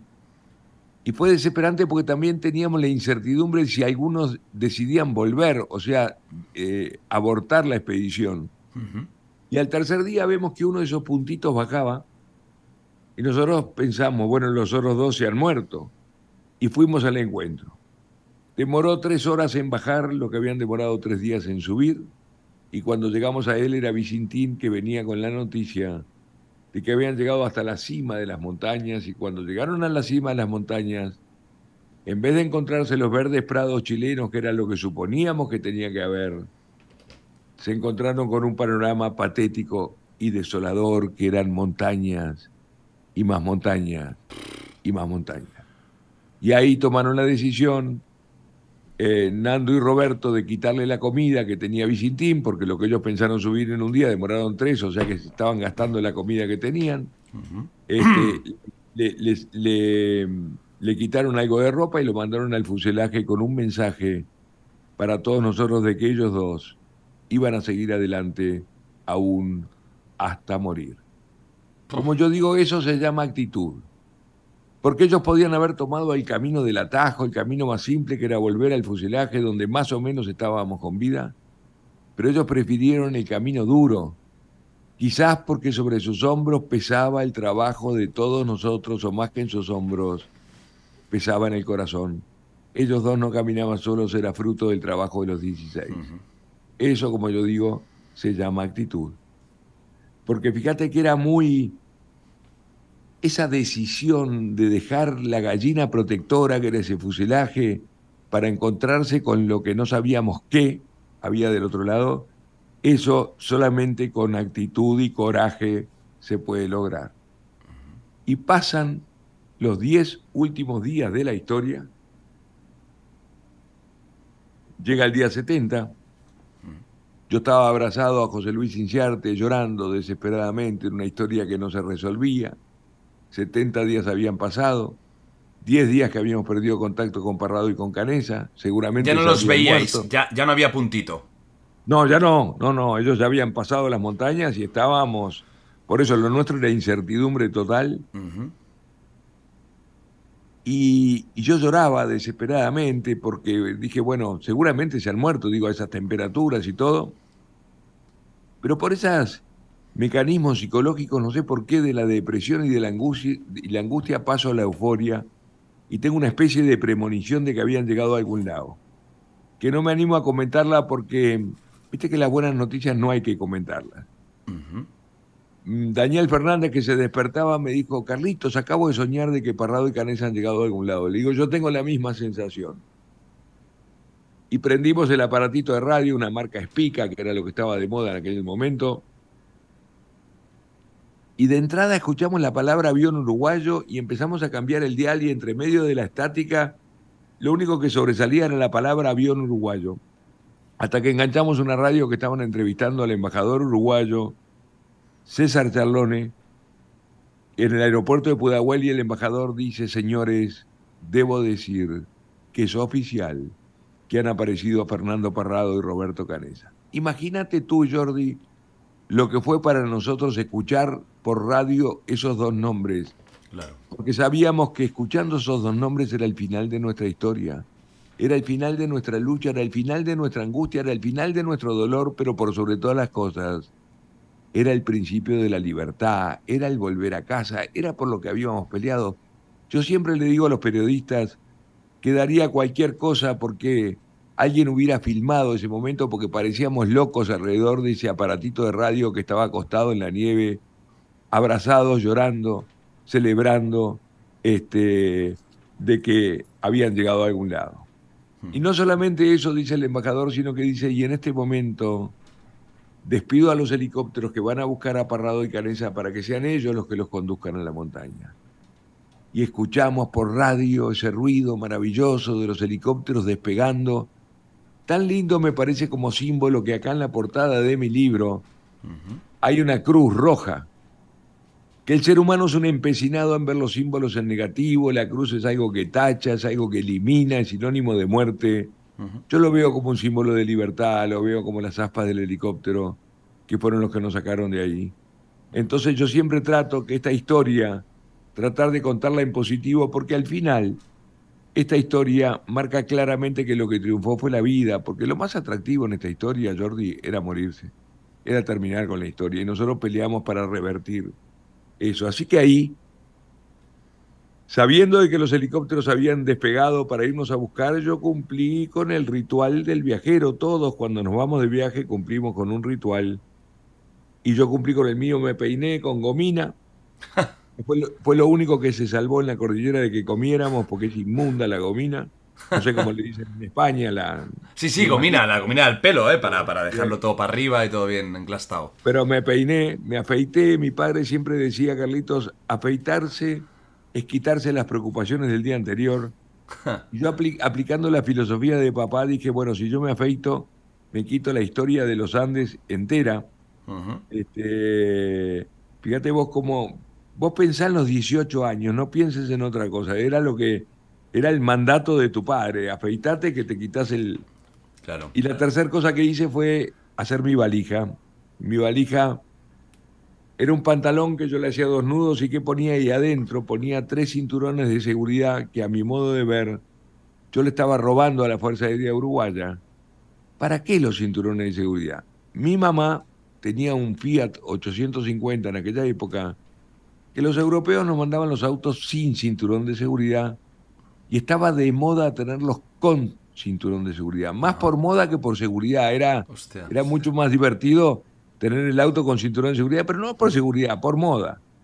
Y yo me acuerdo que era algo caro, eran, eran caros los cinturones de seguridad, entonces dije, me robo del avión, me robo tres, precisaba dos, pero dije, si se me rompe uno, fíjate vos, ¿por qué te hago este cuento? Porque yo, a ver, yo le doy conferencias a financieros, a banqueros, a empresas, a laboratorios, podría buscar un contenido más inteligente de la valija, total nadie sabe, podría decir, me llevé el barómetro, la brújula. ¿Por qué te hago el cuento de verdad? Porque es otra vez el símbolo, era lo que me vinculaba con mi mamá, que era por lo que yo estaba peleando esas pequeñas, grandes cosas que son las que le dan el verdadero sentido a la vida, que solamente aparecen cuando suceden estas cosas y son las que yo trato de tener presente siempre. Porque nosotros, no sabés, este, como te decía, un vaso de agua era oro en la cordillera, porque si no se te congelaba, o sea, esas pequeñas, grandes cosas. Así que ahí, bien peinado, muy mal afeitado, con mi valija hecha, porque se me hinchó la cara de la, una reacción alérgica. Hostia. Nos sentamos a esperar la llegada de los helicópteros que demoraron bastante más de lo que nosotros creíamos. ¿Cómo recuerdas esos, esas horas de todos ya expectantes mirando al cielo? Y estábamos, bueno, después de cumplir con el ritual empezamos a esperar. Y claro, y era desesperante porque demoraron bastante más de lo que nosotros creíamos. Todavía pensábamos, decíamos, bueno, esto no nos van a encontrar. Y ya estaba la solución, ya estaba dada. Y de, y de pronto mirando ese valle donde nunca habíamos visto nada, absolutamente nada, en 70 días más que una vez, que pasó un cóndor, que pasó con intenciones de comernos a nosotros, y nosotros nos hacíamos los muertos esperando que bajara el cóndor para comernos nosotros al cóndor. Claro.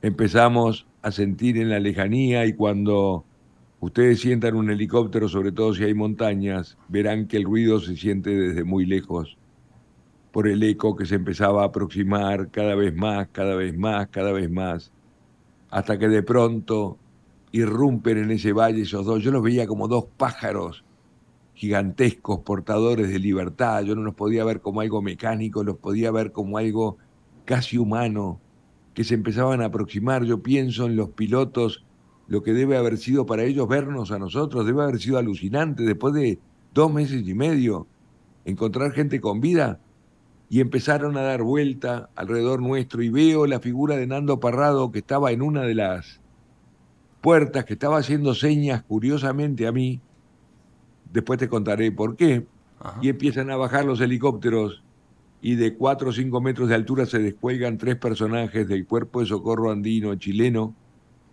Cuando uno de ellos cae sobre la nieve, Sergio Díaz se llamaba, empieza a gritar mi nombre. ¿Quién es Carlitos Páez? ¿Quién es Carlitos Páez? ¿Quién es Carlitos Páez? Y yo digo, ¿y este mono a mí de dónde me conoce? Yo me había caído hace 70 días, no sabía ni dónde, y aparece un personaje desde el cielo gritando mi nombre y le digo, soy yo. Dice, no, es que tengo dos cartas para usted. ¿Cómo dos cartas para mí? Yo no entendía nada. Y me entrega dos papeles escritos en rojo, el primero de ellos, este es el original, que decía, Querido Carlitos Miguel, como ves, nunca le fallé, te espero con más fe en Dios que nunca. Tu madre llegaron nomás a Chile, un abrazo, el viejo. Tu padre. Y ahí me doy cuenta que atrás de mi historia había otra historia. ¿Qué cosa más linda podía estar viviendo yo en ese momento? Que el darme cuenta de todo por lo que yo había luchado del otro lado había sido igual. Y me empiezo a dar cuenta que empezaba a tener sentido de que yo aquel día primero de noviembre, después de la avalancha, hubiera salido a saludar a mi padre, a transmitirle su feliz cumpleaños. Era un poco como que los símbolos empezaban a encajar, como si fuera un rompecabezas. Y cuando abro la segunda carta, mucho más linda que la primera, y aquí está también la original, tenía, mi padre era pintor y pintó rápidamente, dibujó un ah. helicóptero y decía así, hola chicos, Aquí les mando un helicóptero como regalo de Navidad porque era 22 de diciembre. A mí la historia de los Andes en general me gusta dejarla aquí porque me parece maravilloso ese final mío personalmente.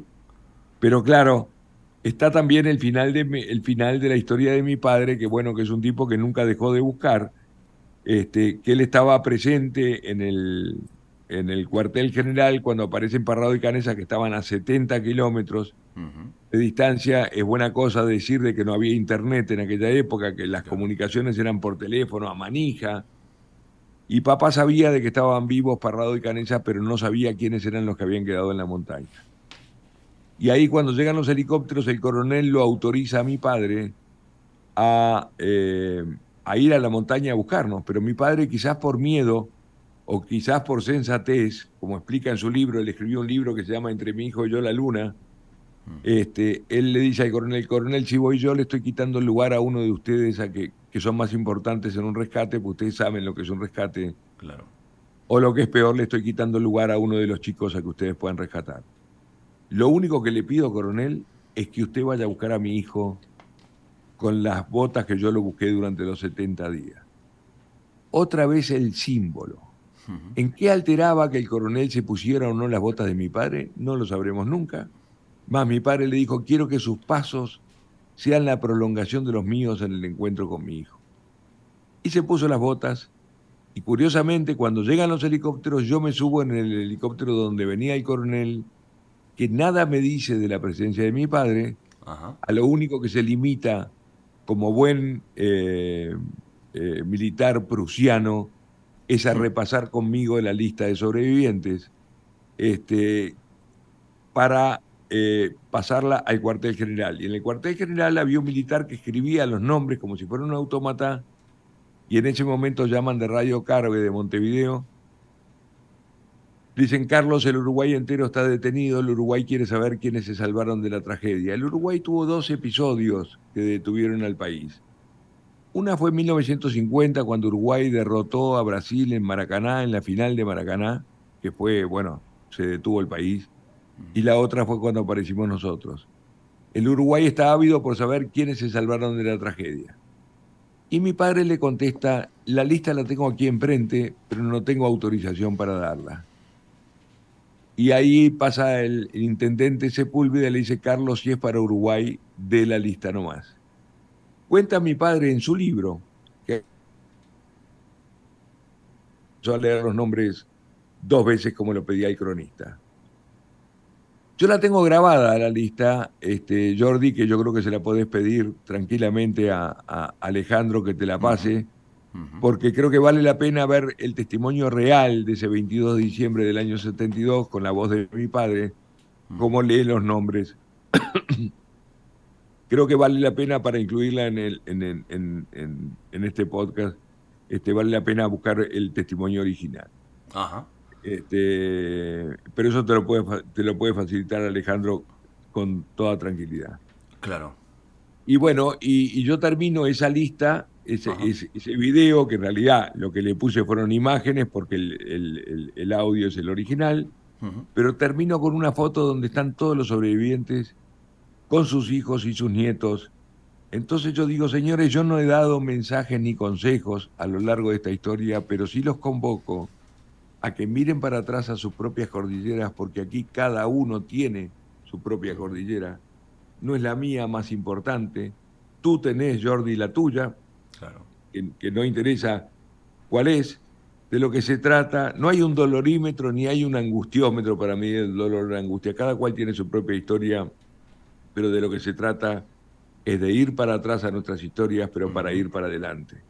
Y cuando yo miro esa foto donde estamos todos y veo que lo que, que hoy somos más de los que salimos, fíjate tú que mañana que cumplimos 50 años del rescate, vamos a ser por lo menos 134 descendientes de aquellos 16. Yo en mi caso tengo siete y medio más, porque mi hijo me anunció de que está esperando una chiquita. Ah, pues muchas felicidades. Muchas felicidades, hombre.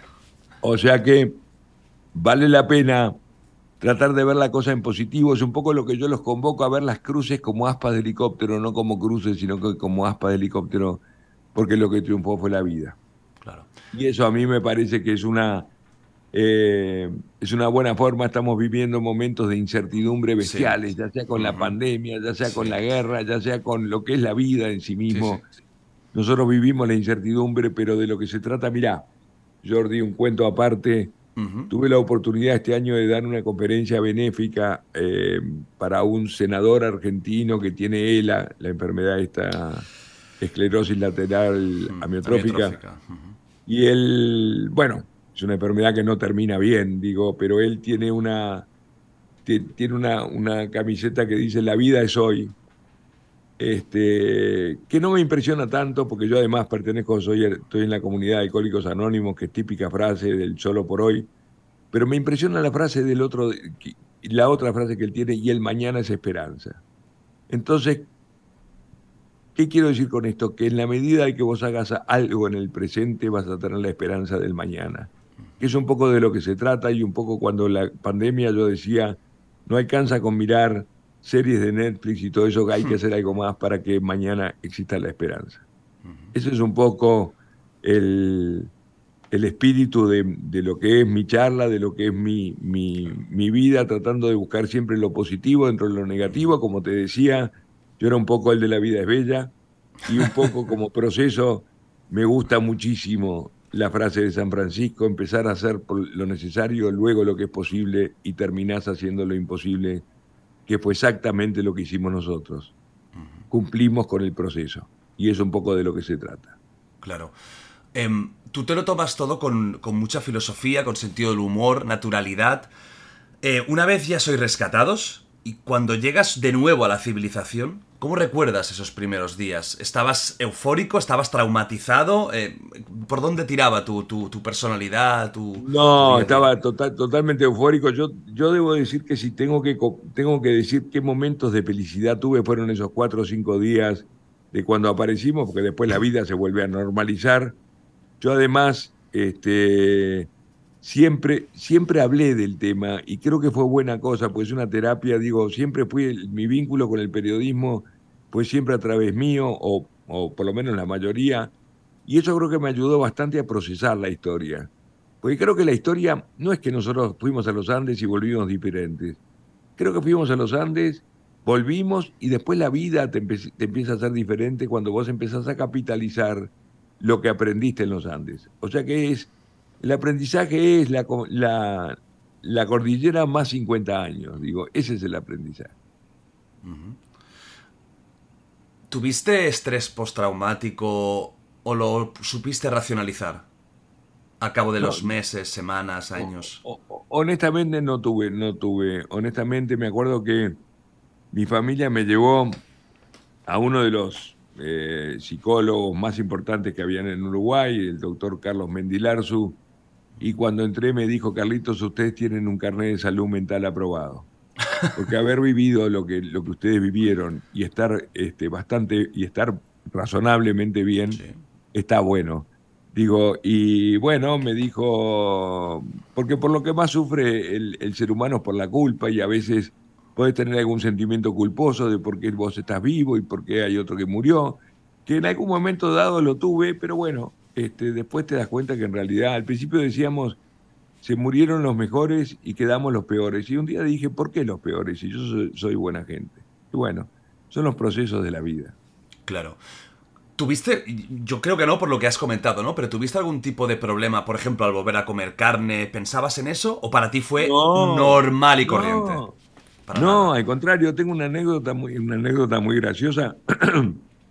Fui a dar una conferencia a un banco muy importante en Costa Rica, donde habían, no sé si siete o nueve directores, y entonces me dijeron para cenar con ellos la noche anterior de la conferencia y trajeron la cena y a todos les trajeron este, un churrasco y a mí me trajeron, este, me trajeron vegetales. Y por qué? Y digo, ¿por qué esa diferencia? Pensaron que yo podía tener algún trauma con la carne, al contrario, nosotros somos uruguayos y los uruguayos y los argentinos presumimos de, la mejor carne del mundo, o sea que para mí la carne es parte de mi, de mi vida, digo, o sea, no tengo ningún problema. Es curioso, yo hubiera pensado lo mismo, ¿eh? porque entiendo lo que hicieron, porque claro, tú piensas, uno de los traumas más grandes va a ser este y ponerle ahora, ¡pam!, un trozo de carne, a lo mejor quedas impactado. Es que yo creo que tú has tenido una mentalidad tan positiva, tan eh, natural, tan de echado para adelante. Fíjate que una pregunta que tengo y que creo es muy interesante es, viendo todo lo que ha pasado, tu vida y todo, si pudieras eliminar esa experiencia, ¿lo harías o crees que forma parte de quién eres tú?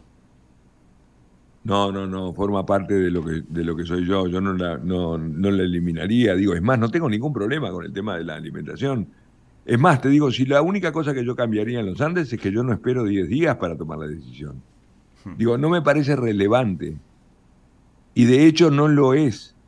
Eh, te, contaba, creo que ayer, te contaba de que, de que en las últimas 70 conferencias yo hago la pregunta al revés, si alguno no lo hubiera hecho y nadie me levantó la mano. O sea, no es un tema.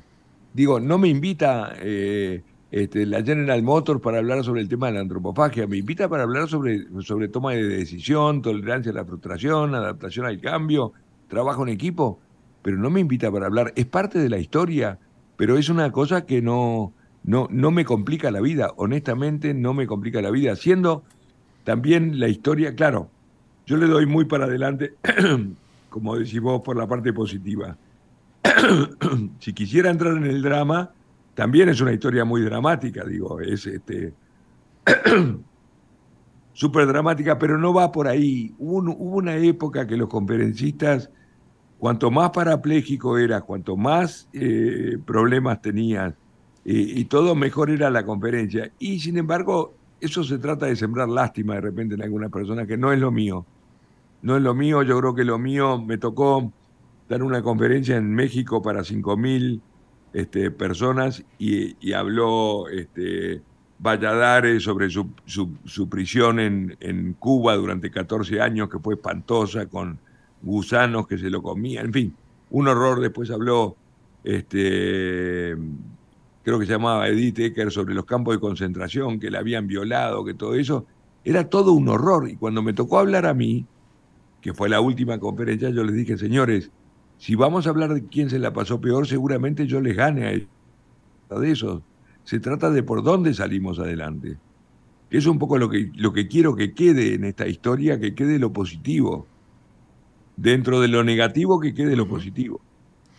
Si hay alguien, esperamos que no, pero si hay alguien que está viendo esto, está escuchando esto, y en su vida se va a encontrar en una situación similar a la vuestra, en el sentido de supervivencia, ¿qué consejo les darías? ¿Qué, qué, qué, podrías comentarle de, que, de, de, importante para en una situación así, ¿no? De vida o muerte organizativa, etcétera?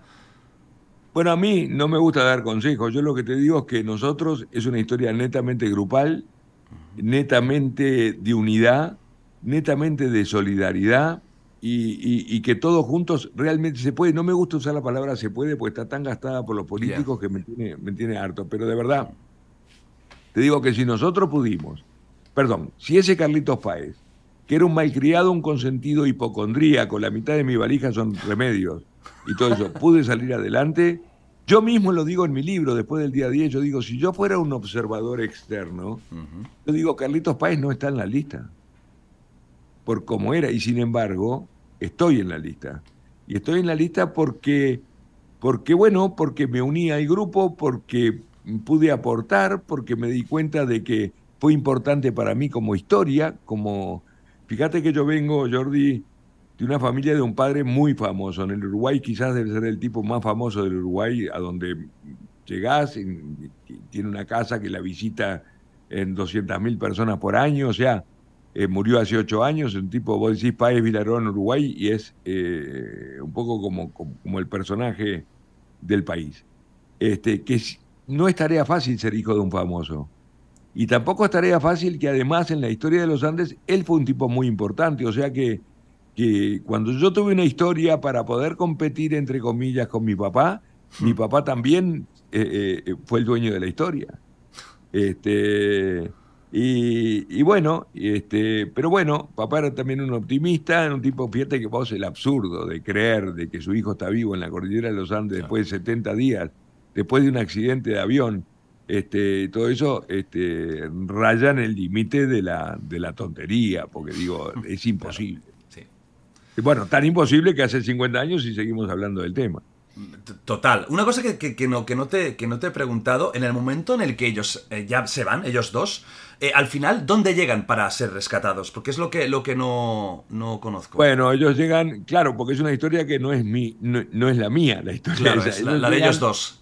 Ellos, llegan, llegan después de caminar 10 días, una bestialidad lo que hicieron, porque en, realidad estábamos en territorio argentino, cruzamos las altas cumbres, eh, equivocadamente, porque porque salimos para el lado equivocado, el copiloto era el que estaba equivocado, pero le tenés que hacer caso al copiloto. Si tú, si yo estoy en, en, Cataluña y me dicen estoy en, estoy en Leida, y bueno, yo le tengo que creer al, este, ellos llegan finalmente a un arroyito, ya cuando empezaron a ver agua, empezaron a ver, es curioso porque ellos empiezan a ver una, una lata de esa salsa de tomates, no sé si es Heinz, una de esas, ya empezaron a ver de que había civilización, o sea que ya el blanco pasaba a ser verde, mm. este, y de pronto ven en la lejanía un hombre a caballo, un arriero, este, pero estos ríos son muy angostos, pero son muy ruidosos por el viene agua de la montaña, entonces no, no se podían escuchar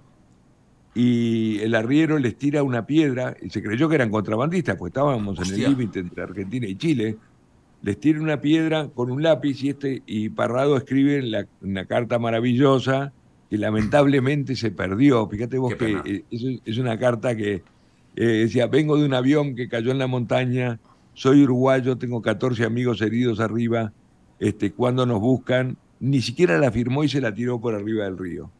Y él leyó la carta, que por suerte tuvimos la suerte de que el arriero supiera leer, porque también ahí hay mucha gente analfabeta, y se fue, creo que unos 20 y pico de kilómetros a buscar a un gendarme, y ahí comienza toda la historia del rescate. Pero lo increíble, que esta historia que tiene tanto glamour, tanta película, tanto libro, tanta editorial, tanto Hollywood, tanto bueno, Juan Antonio Bayona, tiene Netflix, tiene todo, pero el vínculo con la sociedad fue a través de un hombre de campo, que eso es lo que a mí más me importa, a, través de un hombre humilde, que es en definitiva, creo que uno de los mensajes más poderosos que Dios nos estaba dando, que el camino era por el lado de la humildad, porque cada vez que nos la creímos, Dios nos pegó un garrotazo y nos dijo, señores, es por abajo.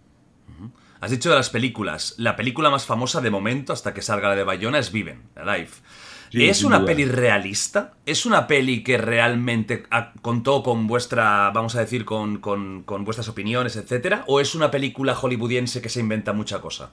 No, es una película bastante realista, que tiene un toque de Hollywood, que tiene la aprobación nuestra, porque es una película hecha con muy buena intención para la época.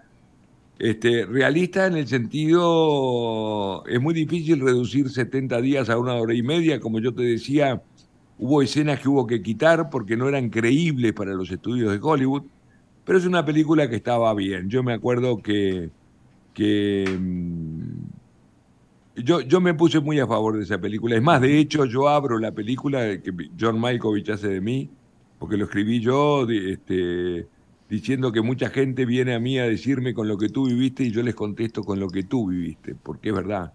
Y lo mismo te lo diría a ti, Jordi. Si vos me decís a mí con lo que vos viviste, yo te digo con lo que tú viviste, porque algún problema seguro habrás tenido. Cada uno, cada uno tiene su, historia. ¿Hay alguna escena que te falte en la película o que te sobre? Sí, hay escenas que me sobran este, y hay escenas que me faltan. Este, pero es muy difícil poner todo. Hay una escena eh, donde uno de los chicos cae en un, en un abismo y lo agarran, que es muy típico Hollywood. Hay otra escena este, donde bajan por arriba de la montaña en valijas con una música muy alegre, este, como si fueran trineos, que eh, eso no fue así. este, y bueno, y faltan mucho, digo, este, esta historia es para hablar, no es para hablar dos horas, es para hablar 70 días, porque es una historia que sigue y sigue. Fíjate vos, este que, es una historia eterna. Fíjate que 50 años yo debo tener, no sé, pero más de 2.000 entrevistas, 1.000 conferencias, digo, y se sigue hablando del tema. ¿Y hay alguna, por eso, escena que no estuviera, que tú hubieras puesto sí o sí como indispensable? Este, te diría que... Te diría que no. Bueno, hay una escena, por ejemplo, también que están quemando dólares, que también es una gran mentira. Nosotros no quemamos nunca un dólar porque nosotros nunca pensamos que iba a tener la trascendencia que tenía. O sea que yo los 70 dólares que llevaba para el viaje los llevaba bien guardados porque era lo que yo pensaba que iba a precisar cuando llegara a Santiago de Chile para pagar el hotel. Fíjate vos el absurdo del pensamiento. Este, eh, creo firmemente, mirá, y nosotros tuvimos una confianza total en Juan Antonio Bayona, tanto que no leímos el guion de ninguna especie, nunca lo leímos ni lo condicionamos, confiamos en él porque sé que es un fanático de la historia. Es más, él cuando empezó a hacer lo, imposible, se cuestionó, ahí le llegó a, sus manos el libro La Sociedad de la Nieve de Pablo Bierzi, y se cuestionó diciendo, creo que la película que yo estoy haciendo es, este, está equivocado, tendría que estar haciendo esta película. Es más, el nombre Lo Imposible lo sacó de la, de la historia nuestra para ponérselo a, la película del tsunami. Este, Confiamos en Bayona totalmente. Yo vi una sola escena y la verdad que cuando la vi, yo me, la mostró Bayona, yo me iba a dar una conferencia, me dijo Carlitos, que creo que era un minuto, una casa así, le digo, eh, eh, J, sos un hijo de puta, porque me llevó al lugar de los Andes este, realmente. Creo que es una película que está hecha con toda la... Él lo dijo, es una película muy difícil de ver, pero inolvidable. ¿Has vuelto alguna vez físicamente al sitio donde cayó el avión? Sí, sí, sí, sí, sí, he vuelto, he vuelto. Es más, tengo un video que también te lo puede pasar este, Varela sobre la vuelta a, los Andes, que vale la pena, teniendo en cuenta de que nosotros volvimos en febrero donde hay menos nieve, pero vale la pena que, te la pase. Me parece que es interesante que te lo pase, digo, para, para complementar este, este podcast. ¿Qué, sentiste cuando, cuando volviste a pisar esa misma nieve, esa zona, esos recuerdos? Mira, este, te voy a ser honesto. mi mecanismo para manejarme es siempre el humor. Yo volví, en el año 94 volvimos 11 de los sobrevivientes y los hice reír al lado de la tumba. No sabes lo que se rieron, no pudieron dormir de lo que los hice reír. La segunda vez que volví, volví con Discovery Channel y también con el humor. Pero esta última vez, que es el video ese que te, que te puede facilitar Varela, este, volví con mi familia. Yo no podía ser el, el, divertido con, con, mis nietos y con mis hijos y realmente me la pasé mal. Realmente el lugar donde nosotros estuvimos es un lugar donde se respira mucho sufrimiento. Hay mucho dolor ahí. Este, o sea que el mecanismo, no tengo más ganas de volver. Tengo que ir este año, pero voy a dar una conferencia en, Mendoza para una empresa, pero no voy a volver al lugar. Ya, la historia tuya ya ha acabado ¿Eh? ahí, ¿eh? La historia tuya ahí ya ha acabado. Y la historia ahí ya ha acabado, sí. sí la historia ahí ya ha acabado y, bueno, soy un agradecido de poder contar esta historia porque todavía somos relativamente, va, jóvenes. Tengo 69, pero bueno. Y tanto que sí, hombre. Esto se lleva en el corazón.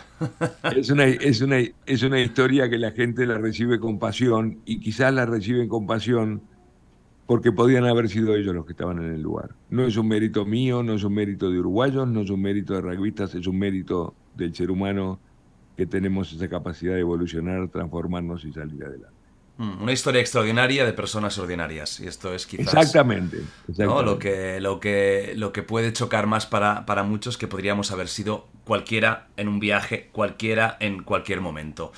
Pues yo creo que ya está, ya creo que hemos hecho un buen repaso de, de la historia, del, de lo importante de la historia, de los valores, del esfuerzo, y que al final me gusta mucho que tú te lo tomes así, que lo expliques así, con esa positividad, con esa naturalidad, y tomando la historia no como una tragedia donde murió mucha gente, sino como una alegría donde sobrevivieron también unos cuantos, y yo creo que es la forma, ¿no? yo, lo, lo veo siempre del lado positivo. Por eso cuando me dicen tragedia, no me gusta la palabra tragedia, porque bueno, lo, trágico ya pasó y ahora queda lo que es para adelante. Mirá, ayer se inauguró una plaza en homenaje a los 29 que murieron.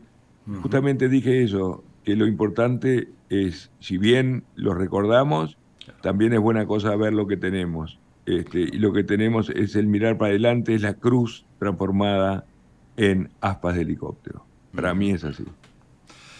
Pues Carlitos, ha sido un auténtico placer y honor tenerte aquí, además como lo cuentas todo. Em, si quieres tú mismo despedir este podcast como te apetezca, yo siempre dejo al invitado que despida el podcast, eh, la cámara es tuya, desde luego está en tu casa, o sea que tu cámara es tuya, y puedes decir lo que quieras, para te digo, para mí ha sido un, un honor, eh, porque es una historia que todos hemos mamado y que la conoce yo creo que todo el mundo, por, quizás los más chiquillos la van a empezar a conocer ahora con la película de Bayona, con este podcast, pero mm, la gente de 20 para arriba, yo creo que todos eh, conocemos esta historia y es una historia que es... No, tengo, una, tengo una gran esperanza en la película de Bayona. Eh, curiosamente, yo no sé si te lo conté, pero me toca hacer el, papel de mi padre. Sí, actuaste. Bueno, vas a actuar. Eh, este, que es, es, muy difícil actuar.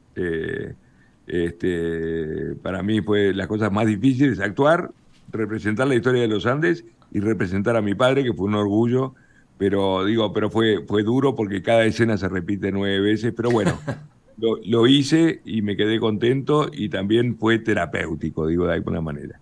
No, la manera de despedirlo es con la frase de San Francisco, que para mí es maravilloso cumplir el proceso, que a veces es lo que más cuesta, a veces uno quiere dar un paso más allá de lo que... Pero cumpliendo el proceso todo se puede, hacer lo necesario, luego lo que es posible y terminamos haciendo lo imposible.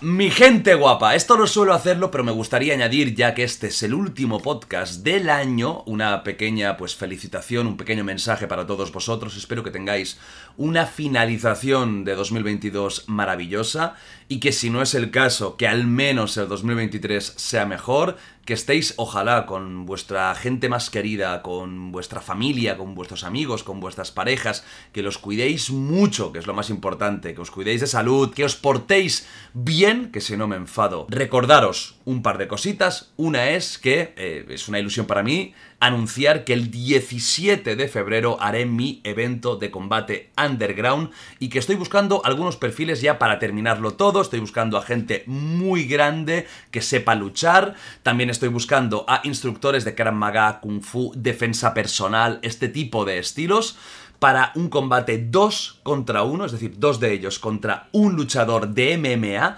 También estoy buscando a posibles participantes para un concurso de bofetadas y también de pulsos. Ahí no tenéis que saber luchar, simplemente tenéis que ser a priori personas fuertes para aguantar lo que viene, ya sea el bofetón o ya sea el pulso. Si os mola la idea y queréis participar, tenéis que mandarme un mail a luchadoreswild.gmail.com con fotos o vídeos con algún tipo de material gráfico y explicándome quiénes sois, qué hacéis, si sabéis luchar, en qué sabéis luchar y si simplemente queréis participar en el concurso de bofetadas o de pues también necesito saber lo fuerte que sois, un poco veros físicamente, es muy importante. No vamos a coger perfiles que no tengan algún tipo de soporte visual. Y termino simplemente agradeciéndoos de corazón que mi libro, Así es la puta vida, haya funcionado tan bien. Estamos en Navidad, si pues queréis hacer un buen regalo, ya sabéis, así es la puta vida. Estoy seguro de que a quien se lo regaléis, o si es a vosotros mismos, os va a gustar y que le vais a dar al coco y que vais a pasar un rato entretenido, pero igualmente muchísimas gracias a todos porque ha sido un éxito tercera edición en un mes. Así que, un besazo, lo dicho, felices fiestas, portaros bien.